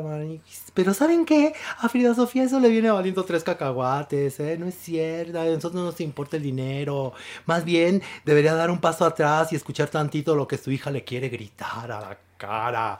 Y pues bueno, Frida Sofía inmediatamente puso en sus redes sociales, "Ah, hay personas tan, pero tan pobres que lo único que tienen es dinero. Ay, Oye, pero también ya complementándote la información, fíjate que ya ves el Averno, estamos en el Averno, Aquí se vale, Horacio, aquí con se todo, vale. Y entonces hay trascendidos de que, como si, a ver, ¿cuánta gente puede tener injerencia a un testamento? No, pues Es algo que muy poca gente sabe. Digamos, el notario, tú, el abogado que está ahí, quizás le informas a alguna persona a quien heredaste de Albacea, el de albacea, Albacea. etcétera, pero tampoco es algo que, No, que no, se no. publique, ¿verdad? Y entonces, según estos trascendidos, que Alejandra Guzmán le dijo, Mana, te doy el 70% de mi herencia si perdonas a mi papá.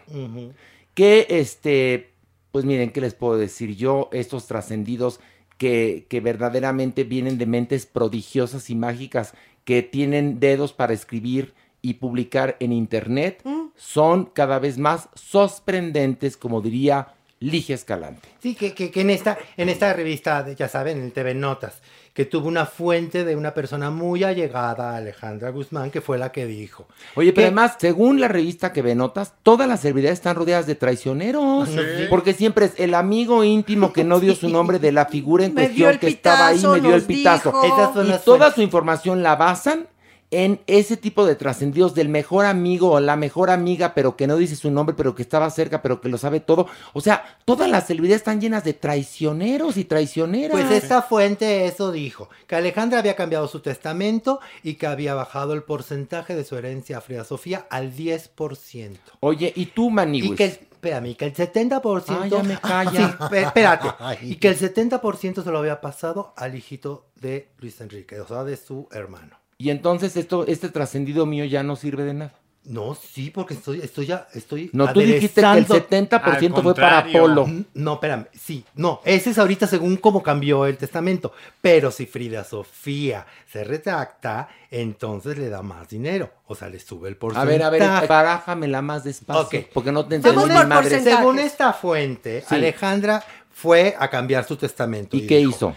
Bájale el porcentaje a Frida Sofía y póngale el 10%, 70% a mi sobrinito y el otro restante es ¿Qué cuánto es? a una fundación ¿Cuánto de es? caridad ¿Cuánto es? que nos viene siendo el 20%. Ah, muy bien, Bueno, ok. Entonces, tiene- 20 para la caridad, Ajá. 10 para Frida y, Y el resto para Polo, el Exacto, sobrinito. Exacto. Pero entonces, aquí la sospecha es que Alejandra llegue a un trato con Frida Sofía y le diga, tú perdonas a tu abuelo y yo te subo tu porcentaje. A 70. A 70. Y entonces le queda a Maniguis. Polo un 30. No, pues lo vamos a dejar este, pues, un Participando. tu la próxima. 10%, yo creo. Y el otro 20 para- No, no, para, para la fundación. ¿Y, cómo- y bueno. ¿y tú cómo supiste todo eso? Porque el trascendido que Ah, dices de, de las revistas de novelas te lo explicaba. Información chafa, ¿ya puedo hablar? Espérate, Ya ya, ya, se ¿Ya puedo hablar? ya volvió a cagarla. Por favor. Dijo la revista TV y Novelas, es la TV Notas. Notas. Dije TV novelas. Sí. Dije- todo está grabado. Notas. No le digas así. ¿Cómo no, no? no sea homófoba. Co- No soy homófoba, ¿Qué? soy descriptiva. Son mon- Que es diferente. monfoba. No, no se pase, doña Nini. Tú cállate. Che vieja. Tú tienes que activar la sororidad con nosotros. Ay, Deja de insultar tú a Pilar. Usted vaya a hacer sororidad. Sororidad con las momias de Guanajuato. Respeta a Pilar. Ojalá Bueno, a ver, ¿qué opinan que México ganó Miss Universo? Está bonito, ¿no? Es una bonita nota. Sí. Ganó Miss Universo. Y lo más Está bonito fue bonita. Lupita Jones, que tenía plan A y plan B. Lu- Lupita Jones, adorada, tiene un community manager que seguramente ya lo mandó No, a la chingada. corrió, y le dijo, los dos, le, mi le dijo, mira, plan A, si gana. Plan B, Si pierde. si pierde, ¿no?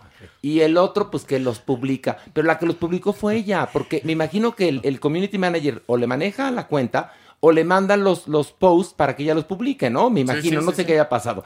Porque qué miedo Lupita Jones, ¿eh? Qué horror. Qué miedo. Es más, fíjate que todos los, de, los que están en el narco en el norte del país, si ella llega al- a, la, a la gobernatura de, de, este, de Baja California, se quieren ir a otro estado. Temblorosos Les están. da miedo Lupita Jones.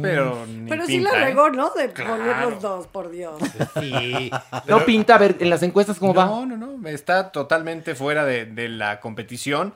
Así es que, pues dejó. O sea, la alianza PAN-PRI-PRD No, no. quemó No un cartucho. Quemó un cartucho, sí. sí, sí. Quemó un cartucho. O no fue el mejor cartucho, No justamente, que yo creo que más va por ahí. Es que ¿quién va a querer que te gobierne? esas- Lupita Jones ni en drogas. nadie, nadie. Oye, pero ella está muy comprometida con su campaña. Hasta no fue a Miss Universo por estar ahí en sus eventos. Pues para que No estuvo en Miss Universo. No, no, no, no, no. Desde su oficina y luego en campaña iba compartiéndole a la gente que si ya estaba André entre las 21 finalistas y demás, Sí. y se emocionaba.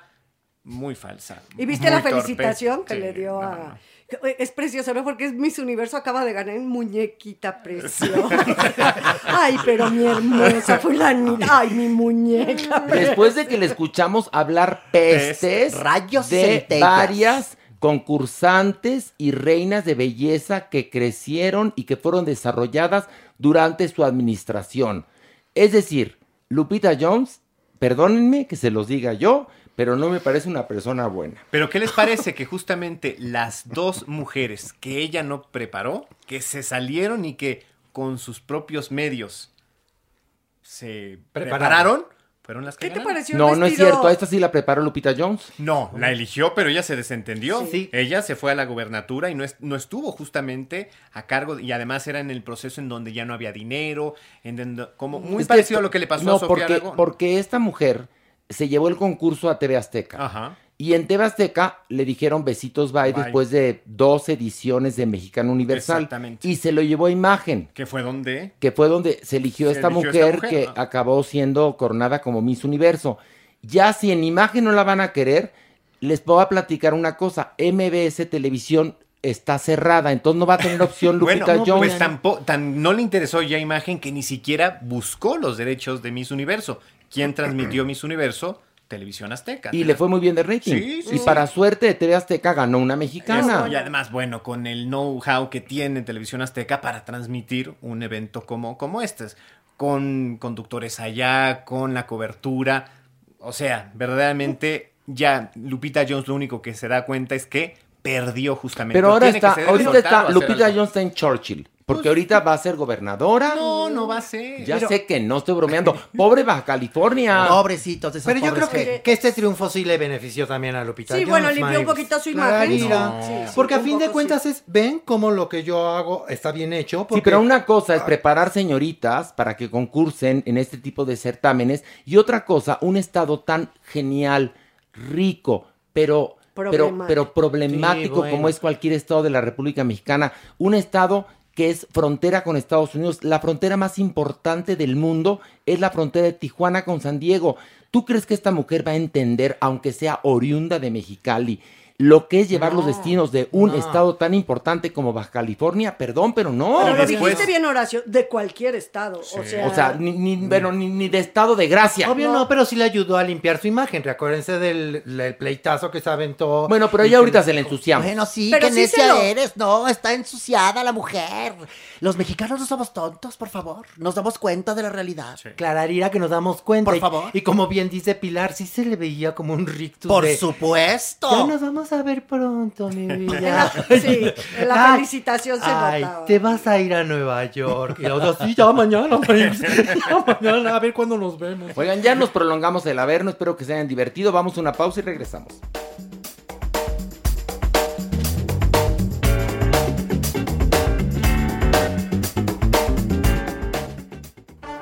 Notas internacionales. Mauricio Valle, bueno, antes que nada, déjame decirte que ya está aquí con nosotros. Doñinini, ¿está la Doñinini? Sí. Ah, caray, ¿aquí? Nunca habíamos estado juntos. Qué, qué- qué bien para ti, ¿no? No te Sí, emociona, claro. Mauricio. No te emociona. Pues un poco. Un poco. O sea, sí habíamos estado juntos, pero en otro programa ya hace muchos años. ¿Sí se acuerda de mi doña Nini? Se escucha el nerviosismo en tu voz. Sí, estás muy, muy, muy afectado por mi presencia. Perdón. Es que oí hace rato que insultaron muy duro a un compañero, entonces no quiero salir regañado. No, tú no te preocupes ni te amilanes. Aquí está el compañero. Habla, Joto. Habla horrible, Mauricio. No le digas así. No le digas así, doña Ñi, Es homófobo. Es homófobo. Yo tuve mi puto y aparte y a mí me perdonan, Ya, pero yo no, sé no. lo que es vivir con ese problema, Ya, porque ya, es un problema. Debe tener educación. Te voy a llevar con Mitzi. Son que otras épocas ya, doña Ñiñi. Usted tiene que entender. ¿Y qué cree? Yo ya no vivo en esta época, señora. No, usted ya murió hace muchísimo mí- tiempo. entonces no me tienen sume. que, A tienen mí que me- me entender, tienen que entender que la Doñinini es de otra época. y si estoy aquí es porque estoy exhumada. Está Sí, exhumada. para Es que de otra época, pero de muy, muy, muy antigua. Y espérense. ¿Qué horas traes, mi amor? Tú no te ves así como que lo- el ejotito te va a tronar, mi cielo. Y a mí, Pero el pistache sí, mi amor. Oye, se te ve muy pisado ya, mi cielo. Bueno, estaba pero contigo. tú. el A mí me- asunto es que... Mujer, a, mí, Ojo. a mí me espanta porque si me trata a mí así, Mavis, ahorita que presentes quien está a un lado, a ver cómo lo trata. Bueno, es que Doñinini va a entrar por esta puerta en este momento una gloria de la psiquiatría. Ay, perfecto. El doctor Jeremy Cruz para que Que empiece un pase. aplauso. Que pase. Ay, Dios. ¿Cómo están? ¿Qué opina de él? Ay, tú. ¿Qué ¿Qué? cosa? ¿Qué cosa de ¿Qué qué? impacto? qué impre- y de cerca es más, más impresionante. ¿Por qué? ¿Qué género eres? Pues en general masculino. Fluido. Sí, a veces fluyo mucho. Muy bien. Ay, qué, qué, qué- qué cosa, ¿eh? Es interesante, Jeremy. Conózcalo, doña Ñiñi. Conózcalo. Va- Vamos a darle una oportunidad. Por favor. Ojalá no acabes eh, en categoría mujer. Le voy a regalar por esto esta túnica para que la use y la disfrute. ¿Es para mí? Te, Sí. te trajo Yo una tejí. túnica. ¿Con los pies? Doñinini te va a hablar de tú, te trajo una túnica. Te trajo una túnica. Pero bueno, vamos a lo que nos truje Chencha. Que, Gracias. Mauricio, ¿qué pasa con esta mujer cara de Levín? Bueno, Cara de Levin va a subastar un NFT de su vagina y el dinero que se recaude lo va a usar para ayudar a fundaciones eh, para empoderar a la mujer. Como saben, los NFTs han estado en boca de todos y, y es una criptomoneda que está generando mucho dinero. Es un título de propiedad, realmente es un título de propiedad de una imagen, de un meme, de una... de- ah, una imagen digital. Realmente lo que se está haciendo son estas subastas y estas ventas y creo que esta imagen es una que puede recaudar muchísimo dinero. Como saben, eh, la que más caro se ha vendido en los últimos tiempos ha sido de 68 millones de dólares aproximadamente, así es que hay mucho dinero ahí y creo que pues, puede hacer mucho bien con ese dinero. De hecho, lo que mencionas, Mauricio, es como la nueva tendencia en invertir como en arte. Es decir, estás invirtiendo en una imagen de la cual tú eres propietario y le dan un valor prácticamente simbólico a la nada. Y esto es algo nuevo porque son nuevas formas de criptomonedas subjetivas, extrañas que tienen como otros valores. Es decir, tengo la propiedad de la vagina de cara de Levine, pero cualquiera la puede copiar y usar. Es lo interesante. Aquí la pregunta es, eh, desconozco porque para mí es muy nuevo esto del NFT, pero lo que se hace es que es, digamos, una serie de, o es nada más No, no. una. Es una, es una, es una, es una imagen y tú tienes el título de propiedad de esa imagen. Ok, es una imagen de la vagina de cara de Levin que se va a subastar para ayudar a fundaciones que ayudan a las mujeres, digámoslo, ¿no? Y entonces vas a tener, ¿qué es lo que tienes físicamente que Horacio, tienes? no tienes nada. Una imagen Sí. en el ordenador, ¿es lo que tienes? Exactamente. Y todo el mundo la puede usar o ver o no. Y yo pensaba también entonces hacer mi propio archivo NFT o el de Maniwis y lo subastamos. No, bueno, si a eso está haciendo la gente. O sea, si está haciendo un negociazo de vender imágenes. O sea, el chiste es generar buenas imágenes. El chochín de Doña Nini. Pero tiene que ser ¿Cómo te una, atreves? pero a ver, no, y- pero esta imagen tiene una firma, algo así, por ejemplo, como en las estampas. O sea, la serie tiene un código de barras. La idea de los- estos archivos NFT es que existen de cierta forma y hay una cosa que los comprueba para decir esta es la imagen original. Ah, pero la original, pero tú le haces un screenshot y la tienen medio millón de personas la misma. O sea, exactamente. Pero tú eres el dueño, como quien dice, virtual. eh, Pero tiene un valor, tiene un valor eh, que se puede, por ejemplo, em, vender, cambiar. Un valor que eh, puede llegar a ser este NFT subastado, por ejemplo. Exactamente el archivo original. Los demás podrían tener como las demás imágenes y Pero- compartirlas, Y pero mi pregunta, No disculpen mi ignorancia, porque yo creo que la gente que nos está escuchando piensa igual que yo. Yo estoy como tú, Horacio, Que un no te afrentes. NFT todavía no lo acabas de conceptualizar. Entonces, digamos que es una imagen digital que tiene una- un código de barras para que se reconozca que es la única y se pueda subastar, vender y tengas tú un dinero invertido en esa imagen, ¿no? Ahora, la pregunta es, ¿en cuánto venderá este NFT cara de Levin? Para poder Millones ayudar a varias dólares. fundaciones, en millones de dólares, ¿verdad, Mauricio? Sí, ok. Y luego tenemos otra nota que es muy interesante. Mauricio, cuéntanos, por favor. Bueno, que desarrollaron un sensor. O sea, tú piensas y la computadora escribe. Realmente es un sensor que es el principio de, de esta inteligencia artificial que se está desarrollando. Y uno de los avances nuevos es que ya puedes escribir con tan solo pensar. Mauricio, ¿dónde se, ¿dónde se adquiere esto? ¿Dónde se compra? Pero usted ya no piensa, ¿no? Para ponérselo en la cabeza y, ¿Dónde- que, y ahí le bien las ideas y se ponga aquí como, como el gordito este. En diga, Stanford, pues, en la Universidad de Stanford, justamente son los investigadores que empezaron a desarrollar esto que permite conectar el chip a las áreas de pensamiento y a las áreas de lenguaje. Ok. Y ahí les va, mediante un algoritmo que es una fórmula matemática, interpretar los estímulos eléctricos y generar palabras en una pantalla, porque esto está hecho Pero a ver, pregunto también. Esto está en desarrollo, digámoslo. O sea, ya se, ya se realizó el- el- el gadget, digámoslo, ya existe el gadget, ahora falta comercializarlo ha para que lo puedas comprar No, en Amazon, ¿no? Esto, ahí les va. Esto tiene más de 10 años investigándose desde ver dónde están y más de 100 años en que empezamos a ver neurociencias para ver áreas del cerebro, cuáles son las áreas para escribir, para pensar y nuevamente hay investigaciones que dicen ahora hay que tra- traducir estos estímulos eléctricos a palabras. Ok, pero ¿qué, qué- físicamente qué es? Literalmente te conectan como una serie de chips en algunos experimentos más Haz- viejos Haz de cuenta directamente cuando, al cerebro. cuando te hacen, por ejemplo, ya lo sé, como cuando te hacen una tomografía. No. ¿O no? Como película del santo. Como Como película, del santo. En Pues, algunos No es como una resonancia magnética, ¿no? No, te abren el. eh, pues, Se puede poner Como película del santo que te ponen cual. una coronita. Haz de copas. sobre el coco, pero del cerebro, Horacio. En las áreas del lenguaje para poder transmitirlo. Y eso a- está en desarrollo, Es como bien lo desarrollo dije. y es ¿eh? una tecnología que está desarrollándose Sí. y que tiene mucho más tiempo. El primero que salga a la venta, que ya lo pueda uno comprar en la Walgreens. Vendido. Para la Maniwis. No, Oye, pero no ¿qué porque sí te van a abrir. Puras faltas de ortografía. Que aliviane, perdón, para gente o personas que son cuadraplégicos o que no se pueden mover, que no pueden. Imagínate con ese chip que sí tienen un cerebro que está bien, que está sano, que está pensante, puede ser una herramienta hecho, increíble. Esta investigación que nos pasó, Es Mau, justamente es sí. para personas cuadraplégicas o personas que tienen este síndrome de estar encerrados en su propio cuerpo. Y así podríamos platicar Bueno, con ellos y hablar. imagínate, por ejemplo, qué hubiera pasado con Stephen Hawking. Uh, tendríamos más libros. Tendríamos más, libros. fórmulas. La misma Gaby Brimer que escribía con, con, con los Pie. dedos de, de un pie. El piecito. O sea, para todo este tipo de personas que son geniales Sí, es lo que les digo. y para las no geniales, También. para cualquier persona que no esté en condiciones de poder escribir o tomar el teléfono o tomar una pluma o un ordenador. Esto es fantástico, Jeremy. Por supuesto que sí, pero quiero ser ahora ¿Qué el tiene que ver de- con el sexo? No, nada, nada. Digo, porque todas las de Pero sexo. es de neurociencias y esto todavía me fascina también. Y lo que quiero mencionar es una parte bien interesante que es, voy a ser el abogado del diablo y voy a hablar de la parte contraria. Hay una parte que se llama ética de tecnología. Mientras más avance esto y mientras más podamos ver el pensamiento o que podamos ver imágenes del, del pensamiento y alguien pueda entonces ¡Qué hackear el pensamiento, ¡Qué miedo! es lo que alguna vez discutimos fuera al aire, ¿no? Hackear el pensamiento, meterte ideas, literalmente que podamos ver comerciales en la noche cuando dormimos, compra tus calzones. Esto va a ser algo que podría hacernos mucho más daño de lo que creemos. Hay otra cosa, en un, en un aspecto mucho más banal, pero imagínense lo que propusieron.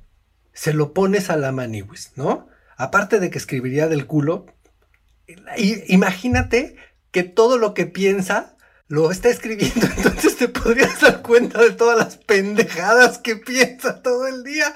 Entonces, no solamente sería un problema para el, el- el nivel de escritura de la máquina, sino que qué balcón, ¿no? Pero es como en las redes sociales, que ya se pasaron de tu este, que era una herramienta fantástica para comunicarte, pero también se convirtió en un horror. Pero pienso también en alguien como Pilar que puede tener como fantásticas ideas y empezar entonces a escribir como o adaptar obras de teatro.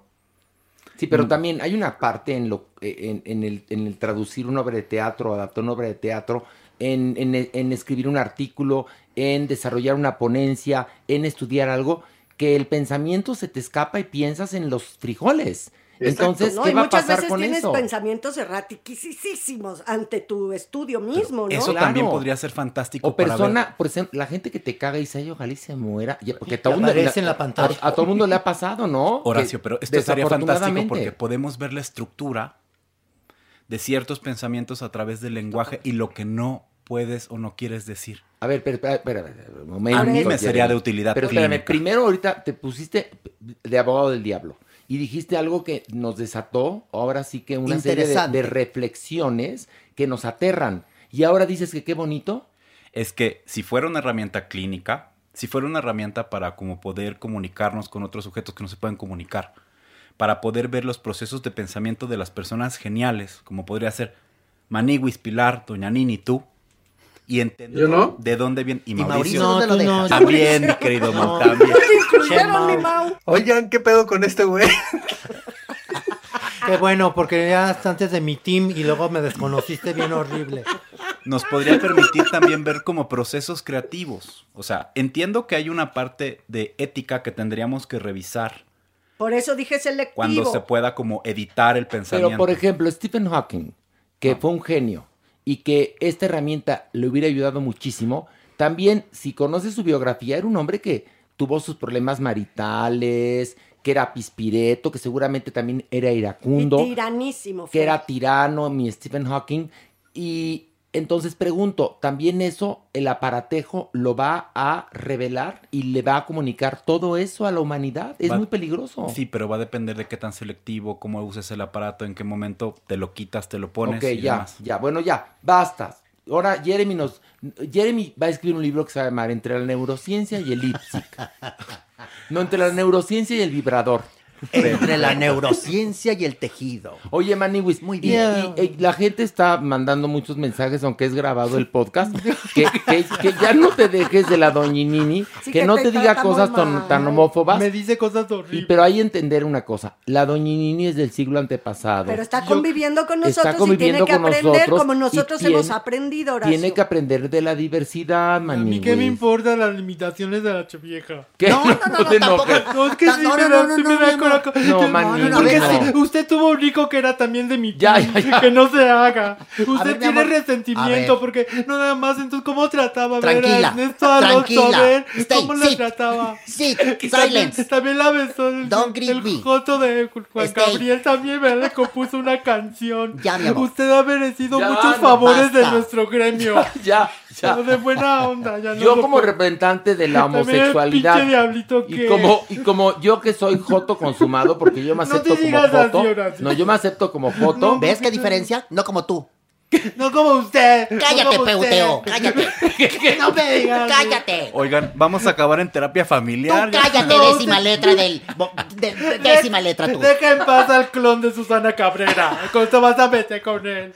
¿Ves cómo son feas estas? ¿Ves cómo se arañan? Pero ¿Ves? si no es décima letra, sería la cuarta letra de las vocales, la O. No, ¿Qué? pero la décima es la J. Por favor. Ahora resulta. No me vengas a mí a vender chiles. Esta es la décima letra del abecedario, la J. Tú, Jeremy. Yo ya les dije, yo aquí con ustedes aprendí a A ver, jotear. ay, ay, ay, Además, ca- casualmente Jeremy escribe con J.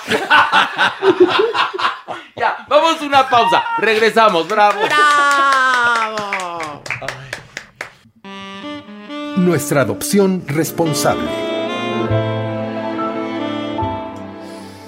Híjole, bueno, buenas noticias. buen- a ver, es Buenas yo hablé con Yasmín de Sí, Salvando. Huellitas Peludas. Yo Estaba muy triste. Estoy al tanto, sí. Porque fíjate que lejos de que la gente entienda que si se encuentran con un perrito en la calle o un gatito en la calle, hay que darles refugio temporal. Si un perrito que está en la calle, un gatito que está en la calle te conmueve, dale refugio temporal.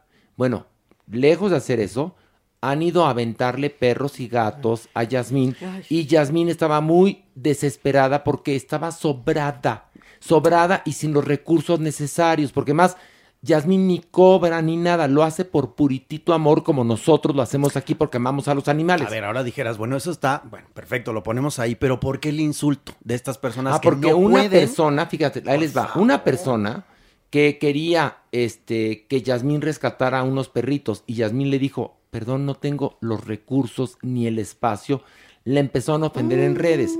Y como Yasmín no es una persona pública, como nosotros comprenderemos que aguantamos vara cuando nos insultan, se afectó y entonces hablé con ella el domingo y Yasmín te queremos muchísimo. No, y la admiramos Y muchísimo. la admiramos y estamos con tu causa. Sí, estamos por con tu causa, Y digo Yasmín. buenas noticias porque, ¿qué crees? Gracias a estas emisiones se han podido ya dar en adopción a varios de los cachorros que tenía salvando huellitas peludas. Así es que gracias a esas personas que, que han tenido a bien llamar y sí llevarse a estos cachorritos que tienen tres meses, eh, se pretende que van a ser como talla mediana. Ok. Pero son, eh, bueno, son 14, ya se llevaron a dos. Ok.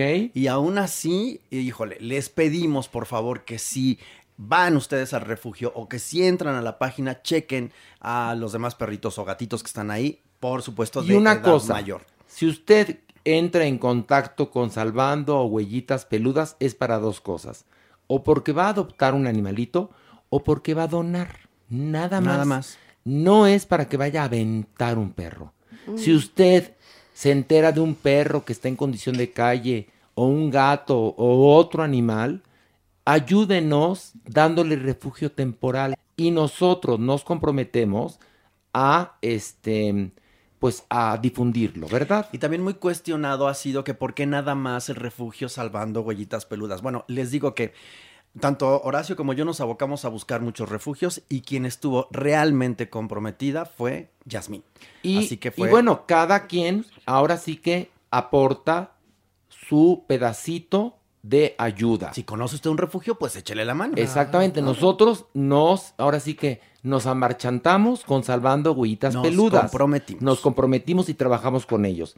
No es que tenga eh, mayor importancia que otro refugio, no. En todos los refugios, que son muy respetables, hay vidas. Pero nosotros podemos trabajar de poquito en poquito porque tampoco somos, ahora sí que la NBC, somos un podcast. Y bueno, en esta semana, ¿qué tenemos?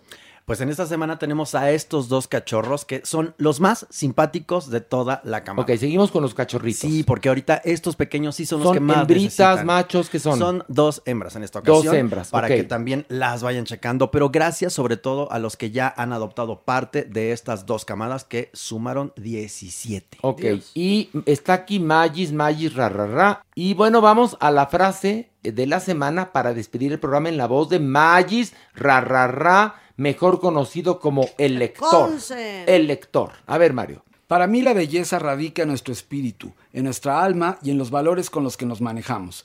No permitan nunca que alguien les diga que no tienen valor. ¿Quién dijo eso? Andrea Mesa, Miss Universo 2021. Muy bonito. Y bueno, con estas sentidas palabras nos despedimos.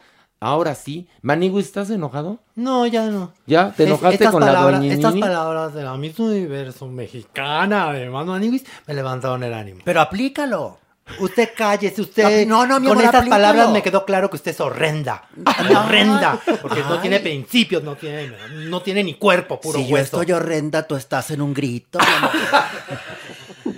Te dije horrenda, no grave. No, pues aunque sea grave, horrendo, lo que sea, Ni tú enferma. estás, pero verdaderamente para la raza. Usted ya está muerta. Pero vámonos, adiós, bravo. Esto fue Farándula 021. Recuerda, un nuevo episodio cada jueves. Te voy a poner flor de azalia. Yo le voy a poner La un chingadazo. en si no se calla. Ya vámonos. Pero vámonos, adiós, bravo.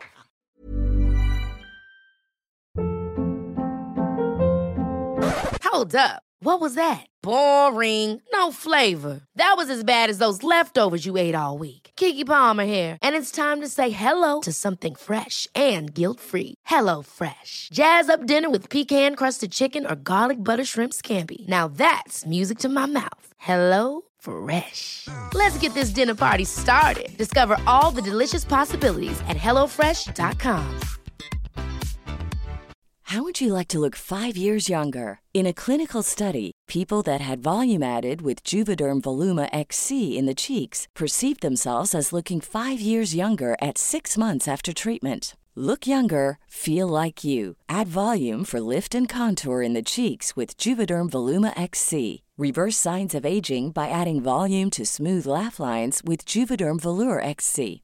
For important safety information and to find a licensed specialist, visit juvederm.com. That's J U V E D E R M.com. Not for people with severe allergic reactions, allergies to lidocaine, or the proteins used in Juvederm. Common side effects include injection site redness, swelling, pain, tenderness, firmness, lumps, bumps, bruising, discoloration, or itching. There's a risk of unintentional injection into a blood vessel, which can cause vision abnormalities, blindness, stroke, temporary scabs, or scarring. Talk to a licensed specialist to find out if it's right for you.